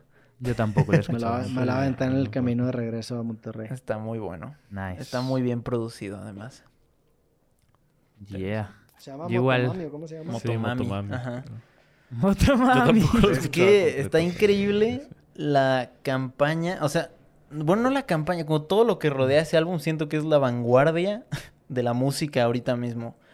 Y me ha impresionado, por ejemplo, que hizo un concierto en TikTok y tal cual subió así a su, a su YouTube un video vertical de un concierto de todo el álbum en así completamente vertical. Y creo que eso como que está partiendo, está como abriendo brecha para una exploración musical o audiovisual de la música que no sé, que creo que está muy chida. O sea, creo que Rosalía está Sí. haciendo una, no sé, ese álbum es una cosa muy chida. Rosalía, la neta, es, es una, es una gran tipa. O sea, yo creo que es de las personas que, que le ha caído al podcast que, que veo que llega y no tiene ni puta idea de qué programa está a punto de dar, o sea, que no conoce el formato. y eso te da información bien cabrón de la persona porque siento Claro. yo que estás hablando directamente con la persona y es una tipaza, o sea, realmente se me hizo una persona bien chingona, bien humilde, bien, bien agradable con la cual convivir y, y la neta, mis respetos. Digo, no he escuchado su álbum, eh, pero, pero sí me dio una impresión que la neta, artistas de ese calibre es, es raro que te den una impresión tan buena y ella, la neta, me la dio muy cabrón. Sí, Sí, justo sí, yo siento 100%. que da la impresión de que es muy como modesta, o sea, o, o como que aparenta como ser, bueno, es muy accesible, así es que justo sí, escuché el, el podcast justo en- ayer o hoy, no me acuerdo, Y, y me dio esa impresión como de aparenta ingenuidad, pero como que se ve que es brillante, ¿sabes? O sea, y que tiene mucha intuición. Y que, no sé, como, creo que es un, bueno, es que no sé cuándo es un personaje y cuándo no, pero creo que es una persona muy inteligente que a, veces le juega a no serlo. Y creo que eso está bien padre. Sí, Ajá. sí, está épico. Luego ver artistas así como siendo, entre comillas, no tan humildes como para ir a, a un podcast así. O luego, por ejemplo, también he visto a Rosalía en, en el TikTok del chico este que, que dice ¡que chille! No sé qué, y cocina también con él y esas Ah, cosas. sí. Eh, Ese güey también es mola un un gran montón. tipo. Lo, lo- lo conocí Sí. hace poco y, y también buen sueto. nice, nice. Ahora, algo que también quería preguntarte, muy importante, que yo creo que... eh, bueno, yo llevo un año aquí en México, ya viviendo en Puebla, y, y veo que la gente de Monterrey como que ama mucho Monterrey, ¿no? Es un sentimiento que siento que veo mucho en la gente de Monterrey. ¿Qué, qué es Eh, lo increíble de eso? eh, ¿Qué es lo increíble de, de eso? ¿Dices? Ha sido, Mon- Monterrey es una gran ciudad, nunca he sido a Monterrey. No, y de hecho iba a eso, porque voy a chuparme un viaje de 12 horas en autobús hasta Monterrey. Eh, a, ver, a ver de qué se trata todo el mame. Esto. Y en pues quiero ver qué, qué cosas épicas hay en Monterrey. ¿Qué cosas épicas hay en Monterrey para que haga? Digamos. No, pero te- tienes que ir con expectativa baja, o sea, tampoco vayas. Ok, ok, ok. Va, va, va. No, pues ya, ya, o sea, ya, ya si te vas a ir dos horas en camión, pues cualquier cosa te va a parecer de la ya, ya, sí, bajo y. Ve- ve- para empezar, asco, vete, vete, vete un poquito más cómodo, o sea, sí, sin viaje en avión, o sea, Va, va, va. en- si, te- si llegas del camión de 12 horas vas a llegar mentando madre. Sí. Hay, hay- hay algo, digo, a mí me gusta mucho Monterrey. Este, también obviamente entiendo que existe un mame de, de, de inflarlo de más y existe como que una competitividad de. Monterrey de que yo creo que dice muchas cosas de nosotros, pero pues es, es una ciudad en donde sí te topas con pues con gente que que, o sea, yo en, en- en personalizándolo, pues con gente que está en su propia búsqueda y, y- y como que la gente, es que eh, en general el, el camino de, de- de dedicarte al entretenimiento es muy, es muy centralista, entonces la, narrativa siempre es, oye, pues si te está yendo bien, vete a Ciudad de México. Entonces siento yo que la gente que no se va a Ciudad de México tiene que justificar de una manera muy efusiva el por qué no lo están haciendo. Y de ahí Ah. nace como que ese, Ajá. ese mame de defender Monterrey. Que, yo hasta la fecha siempre me... Pues la verdad es que a mí me gusta mucho Monterrey. Me, me gusta que es una ciudad en donde pasan muchas cosas. Es una ciudad pues bastante urbanizada, pero que también tiene pues su, su escape de una manera muy... No, no tan lejos como a lo mejor la Ciudad de México, que, que, que es todavía más movimiento y más urbanizada. Claro. Eh, no sé, ese balance me gusta mucho. Digo, también está esta parte de que somos casi frontera con Estados Unidos, que, que Ujú. también nos, nos, nos, nos hace ser un poco más mamadores. eh, mu- A veces incluso agringados o mamar mucho al, al- a Estados Unidos. Pero no sé, es una mezcla de todo. Y, y Monterrey es una gran ciudad. La neta, debería ser Sí. capital de, de México. No, pero sí, fuera, fuera de memes, sí, la gente. Pa- o pa- sea, para un cambiecito, o sea, para un cambio. De perdido unos, Ya, ya, unos sí, 10 güey. años a, a ver cómo Ajá. nos va. Luego que se les olvide cambiarlo. Pero. No, mira, aparte, mira, sí, mira, la no, neta, la y- Ciudad de México está muy mal hecha, la neta. Eso, hay que admitirlo. Sí, está, está muy mal. Se está Pero, pero eso, iba a decir que, que sí me ha sorprendido mucho eh, que lo, lo carismática que es la gente de Monterrey, tío. Siempre veo personas súper épicas y el otro día, por ejemplo, con, con un amigo que se llama Pulo, ¿Sabes qué? Mejor, mejor con- no, no, vay- no vayas a Monterrey. Siento que te va a matar la magia. O sea, ¿Tú si, si tienes esa impresión de Monterrey, no vayas. Quédate Es aquí. que, ay, ¿por qué habláis tanto entonces, tío? Ya estoy aquí. Es una Es que ya- estrategia. ya te la vendimos bien, cabrón. Te está Sí, bajando no, ya las sí me la expectativas para que sí te guste. Está bien. No, sí, eso me gusta, eso me gusta.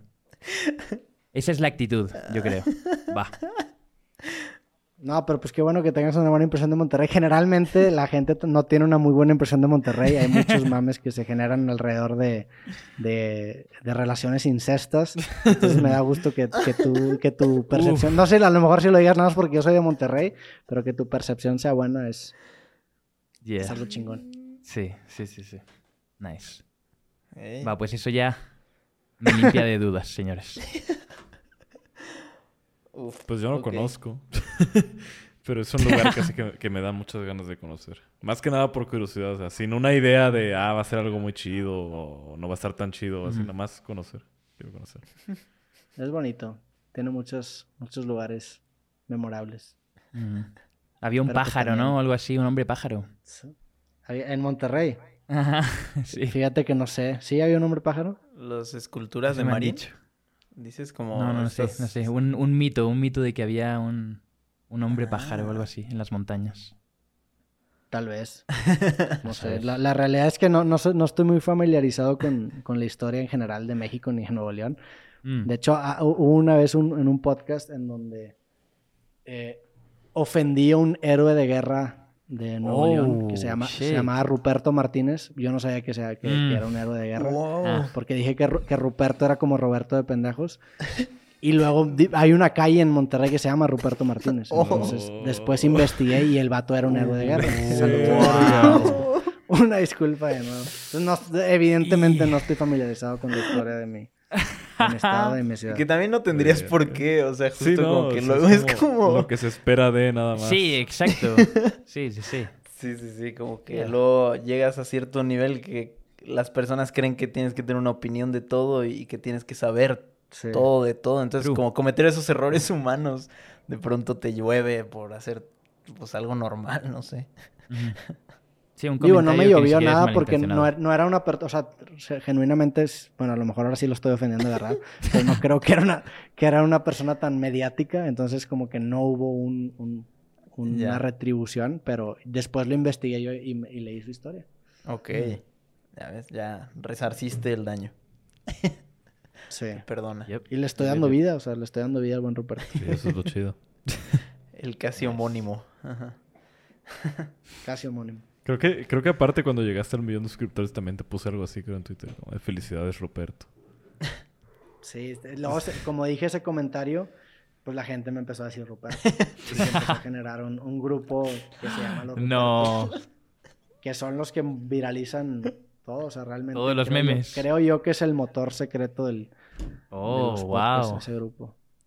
De ahí Nice. creo yo que salieron todos los memes. O sea, todos los memes que, que, se han, que han salido de, del podcast o, del, o de mí, siento que han salido de ese grupo. Si has hablado de ellos chido. antes o es como un, una primera vez que van a estar No, compartiendo siempre esto todo siempre, les mando saludos así en, en- rato? en- Siempre. en no siempre, pero de repente los menciono Claro, y les claro. mando saludos. ya. Lo trato como hay una sociedad secreta que saludos a los Rupert. Épico. Épico. Eh, Nice. Bueno, Pues pues ya, yo casi. ya se me está haciendo muy tarde, la verdad. Pues a dormir ya. Sinceramente, has aguantado más que nosotros Sí, qué onda. en Sí, esto, pero pues a esto te dedicas, ¿no? Literal. Hoy grabé dos podcasts también. No, o sea, manches. Claro, llevo- estás, sí. estás en llamas llevo entonces. grabando. Sí, o sea, fueron Sí, tres sí, horas sí. aquí. La- el, del, el de ahorita fueron dos horas. El de la mañana fueron también como dos horas y media. O sea, llevo ya Damn. una, sí, siete horas No manches. este, y media en, en un micrófono. Y llegaste Damn. bien lúcido, además. Hoy se me hace que sí le gané al Juan Guarnizo. Sí, la neta sí. Creo que, Sí, creo que ¿eh? le streamé a como seis, ¿no? Sí.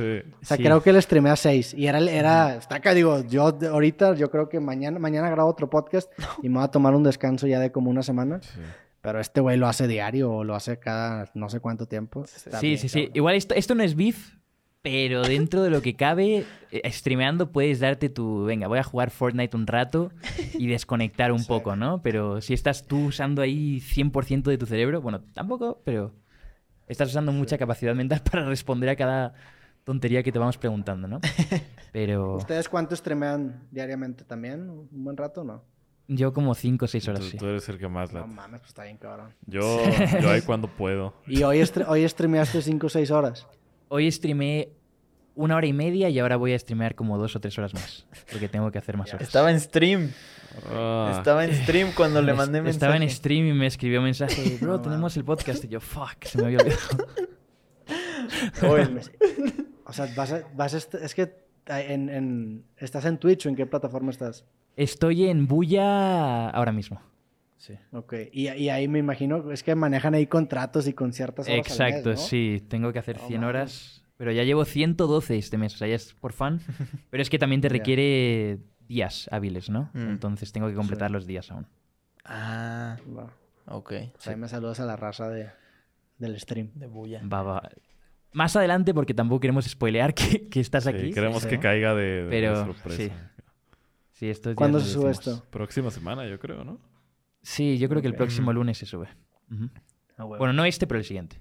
Va, va, va, va. Hoy es lunes. Ah, pues sí, el siguiente. Pues sí, literalmente, literalmente el siguiente. sí, sí. La vida de internet en general, yo creo. Fuck. Pero va. Pero bueno. Muchas gracias sí. por caerle, Roberto, de verdad. Este estuvo de, o sea, hubo como un montón de temas de todo Estuvo buena, la neta. y la verdad es que sí, no llegaste u- Sí, ultra yo creo lúcido, que absolutamente, sí, absolutamente nadie te puede decir eh, mamón, ¿no? O, o ese tipo de cosas, porque has estado aquí con tres chavales que ni conocías, Sí. hablando tres horas. Nah, sí los y- conocía. Sí, sí me, había- o sea, sí me había hecho la investigación de, de ver algunos capítulos. El Dead Maverick no lo vi todo, pero sí vi algunas partecitas. Ya. Nice. Y está chingón, la neta. Me gustan también las animaciones que hacen. Me imagino que me van a animar caminando, ¿no? Sí. ¿Cómo le Sí. hacen? Sí, también. Sí, sí, sí. Sí. O sentados. Está chido, la neta. Sí, muchas gracias. Pues nada, sí, te agradecemos mucho, la neta, que hayas estado aquí. Este, la neta ha sido un, un gusto enorme conocerte, te digo, para mí muy grande por, porque pues ya te llevo por ahí, descubrí tu canal como desde 2013, 2014, y ya hay más o menos desde entonces he estado viendo lo que haces por ahí y pues, pues está muy chido, la neta. Ah, huevo, no, Yep. pues un gustazo. Acá también los.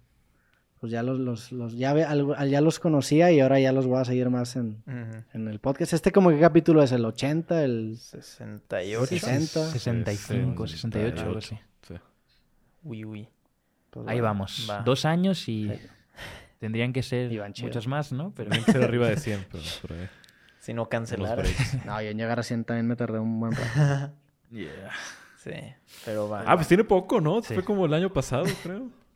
Sí, o sea, Sí. creativo realmente eh, hasta el año pasado fue cuando, cuando empezamos a doblar el volumen de capítulos y el 100 lo grabé con Pepe. Sí, justamente. por, por eso me acuerdo también. Este, sí, el creativo 100. Mm. Que ese lo grabé cuando tenía la página de Facebook desmonetizada. Ese estaba, me estaba llevando a mí la Sí, chingada porque ya, eso. Mm. ya tenía un equipo que, que, que, pues, que dependía de, Dependía de eso, Facebook. claro. Y yo dependía de ese ingreso también. Entonces. Sí estuvo muy culero ese tiempo, pero pues se arregló. Ya no, ya no subimos clips de drogas psicodélicas a Facebook, lo cual ayuda también. Ajá. Y Pero sí, sí se arregló. Ese capítulo también estuvo muy chingo. Sí, se Ah, arregló. no sé cómo se arregló, también por eso no, no le quiero mover. Sí. Porque como que man- hicimos tanto pedo que presionamos a Facebook por todos lados al, al- al equipo de contenido aquí en México. Que había programadores en California contactando Facebook, había gente que, que se dedicaba al área de marketing, de todos lados como que presionando. Hicimos un LinkedIn, contactamos un chingo de gente y nos dijeron no se va a poder arreglar. Y de repente al siguiente día fue de que bueno, ya se arregló. Y yo me metí Wow. al, al- al dashboard de, de- de mi Creator Studio y salía el strike todavía, o sea, salía ahí, pero ya salía que la página monetiza. Entonces siento que alguien, no sé quién sea, dio Zuckerberg, no sé quién habrá sido, dio Ya. un jalón de palanca y funcionó y arregló la página, entonces ni siquiera le movemos. Sí. Sí, ¿no? Y qué miedo que algo que te genera tanto y que tanta gente depende de eso puede irse a la mierda porque se te escape un pito, ¿sabes? Una- Oh, la palabra pito sí. en un clip y ya, GG, hasta ahí llegaste. No, y aparte lo, lo, lo culero es que por un clip desmonetizan lo- toda la página. O sea, tenemos Exacto. como ahorita co- como 3.500 videos activos. O sea, por uno, bueno, fueron tres videos, por tres videos de 3.000 videos, más a desmonetizar toda la página. Ujú. Eso es lo que se me hacía a mí una locura. Mm. Sí. Y, sí, pero pues hasta, hasta ahorita no hemos tenido problema, no sé si tengamos en un futuro, pero, pero pues sí, de cierta manera te sientes que estás caminando como una cuerda floja. Sí. Yeah. Eh, pero qué chido que se pudo, que se pudo arreglar, la neta. Ajá. Sí, sí, sí, sí. Pero bueno, ya yo creo que hasta aquí llegamos. Muchas gracias de nuevo por venir, darnos este tiempo y, y fun fact, este es el episodio más largo que hemos grabado jamás en todo el podcast, Sí. así que ahí, ¿Cuál era el récord ahí está antes? el récord. Como dos horas y 48 minutos. Mm. Ya. ¿Y que de- era un invitado o no? Sí. Sí, era un invitado. ¿Quién era el invitado? El... Esquizofrenia natural se llama. Ah, sí. Ya. Ah, también me encantaría conocer a ese güey que, que ahí le, le he seguido mucho la pista. Creo que es amigo también Sí. de Rosarín. Ah, sí, sí, sí. Sí, creo que sí. Sí. Pues bueno, le gané al buen esquizofrenia, con todo respeto. Ah, Va a tener que volver a venir a quitarme el récord. El récord ahorita lo tengo yo. Ajá. Ahora los que no Así vamos a es. aguantar somos nosotros después. El esquizo al 100, a la hora número 4 y nosotros acá ya. Pero Sí. va. Ya. Ey. Pues bueno. Pues bueno. acá lo dejamos. Le- les falta como que una despedida más contundente. Sí, no, no tenemos. Sí, o sea, sí, sí, no. es, es un poco awkward siempre Sí, al final, mira, pero Mira, hay bien. un episodio en el que desde 20 minutos antes de irnos ya nos estábamos despidiendo y, y- y- y terminé discutiendo aquí con Late otros 20 minutos. Entonces, eh, Sí. como que todo se va por ahí. Pero pues ahí, ahí Sí. vemos. Pero venga, aquí termina ya. Pum. Bye. Adiós. Adiós. Chao. Ya. Cerramos.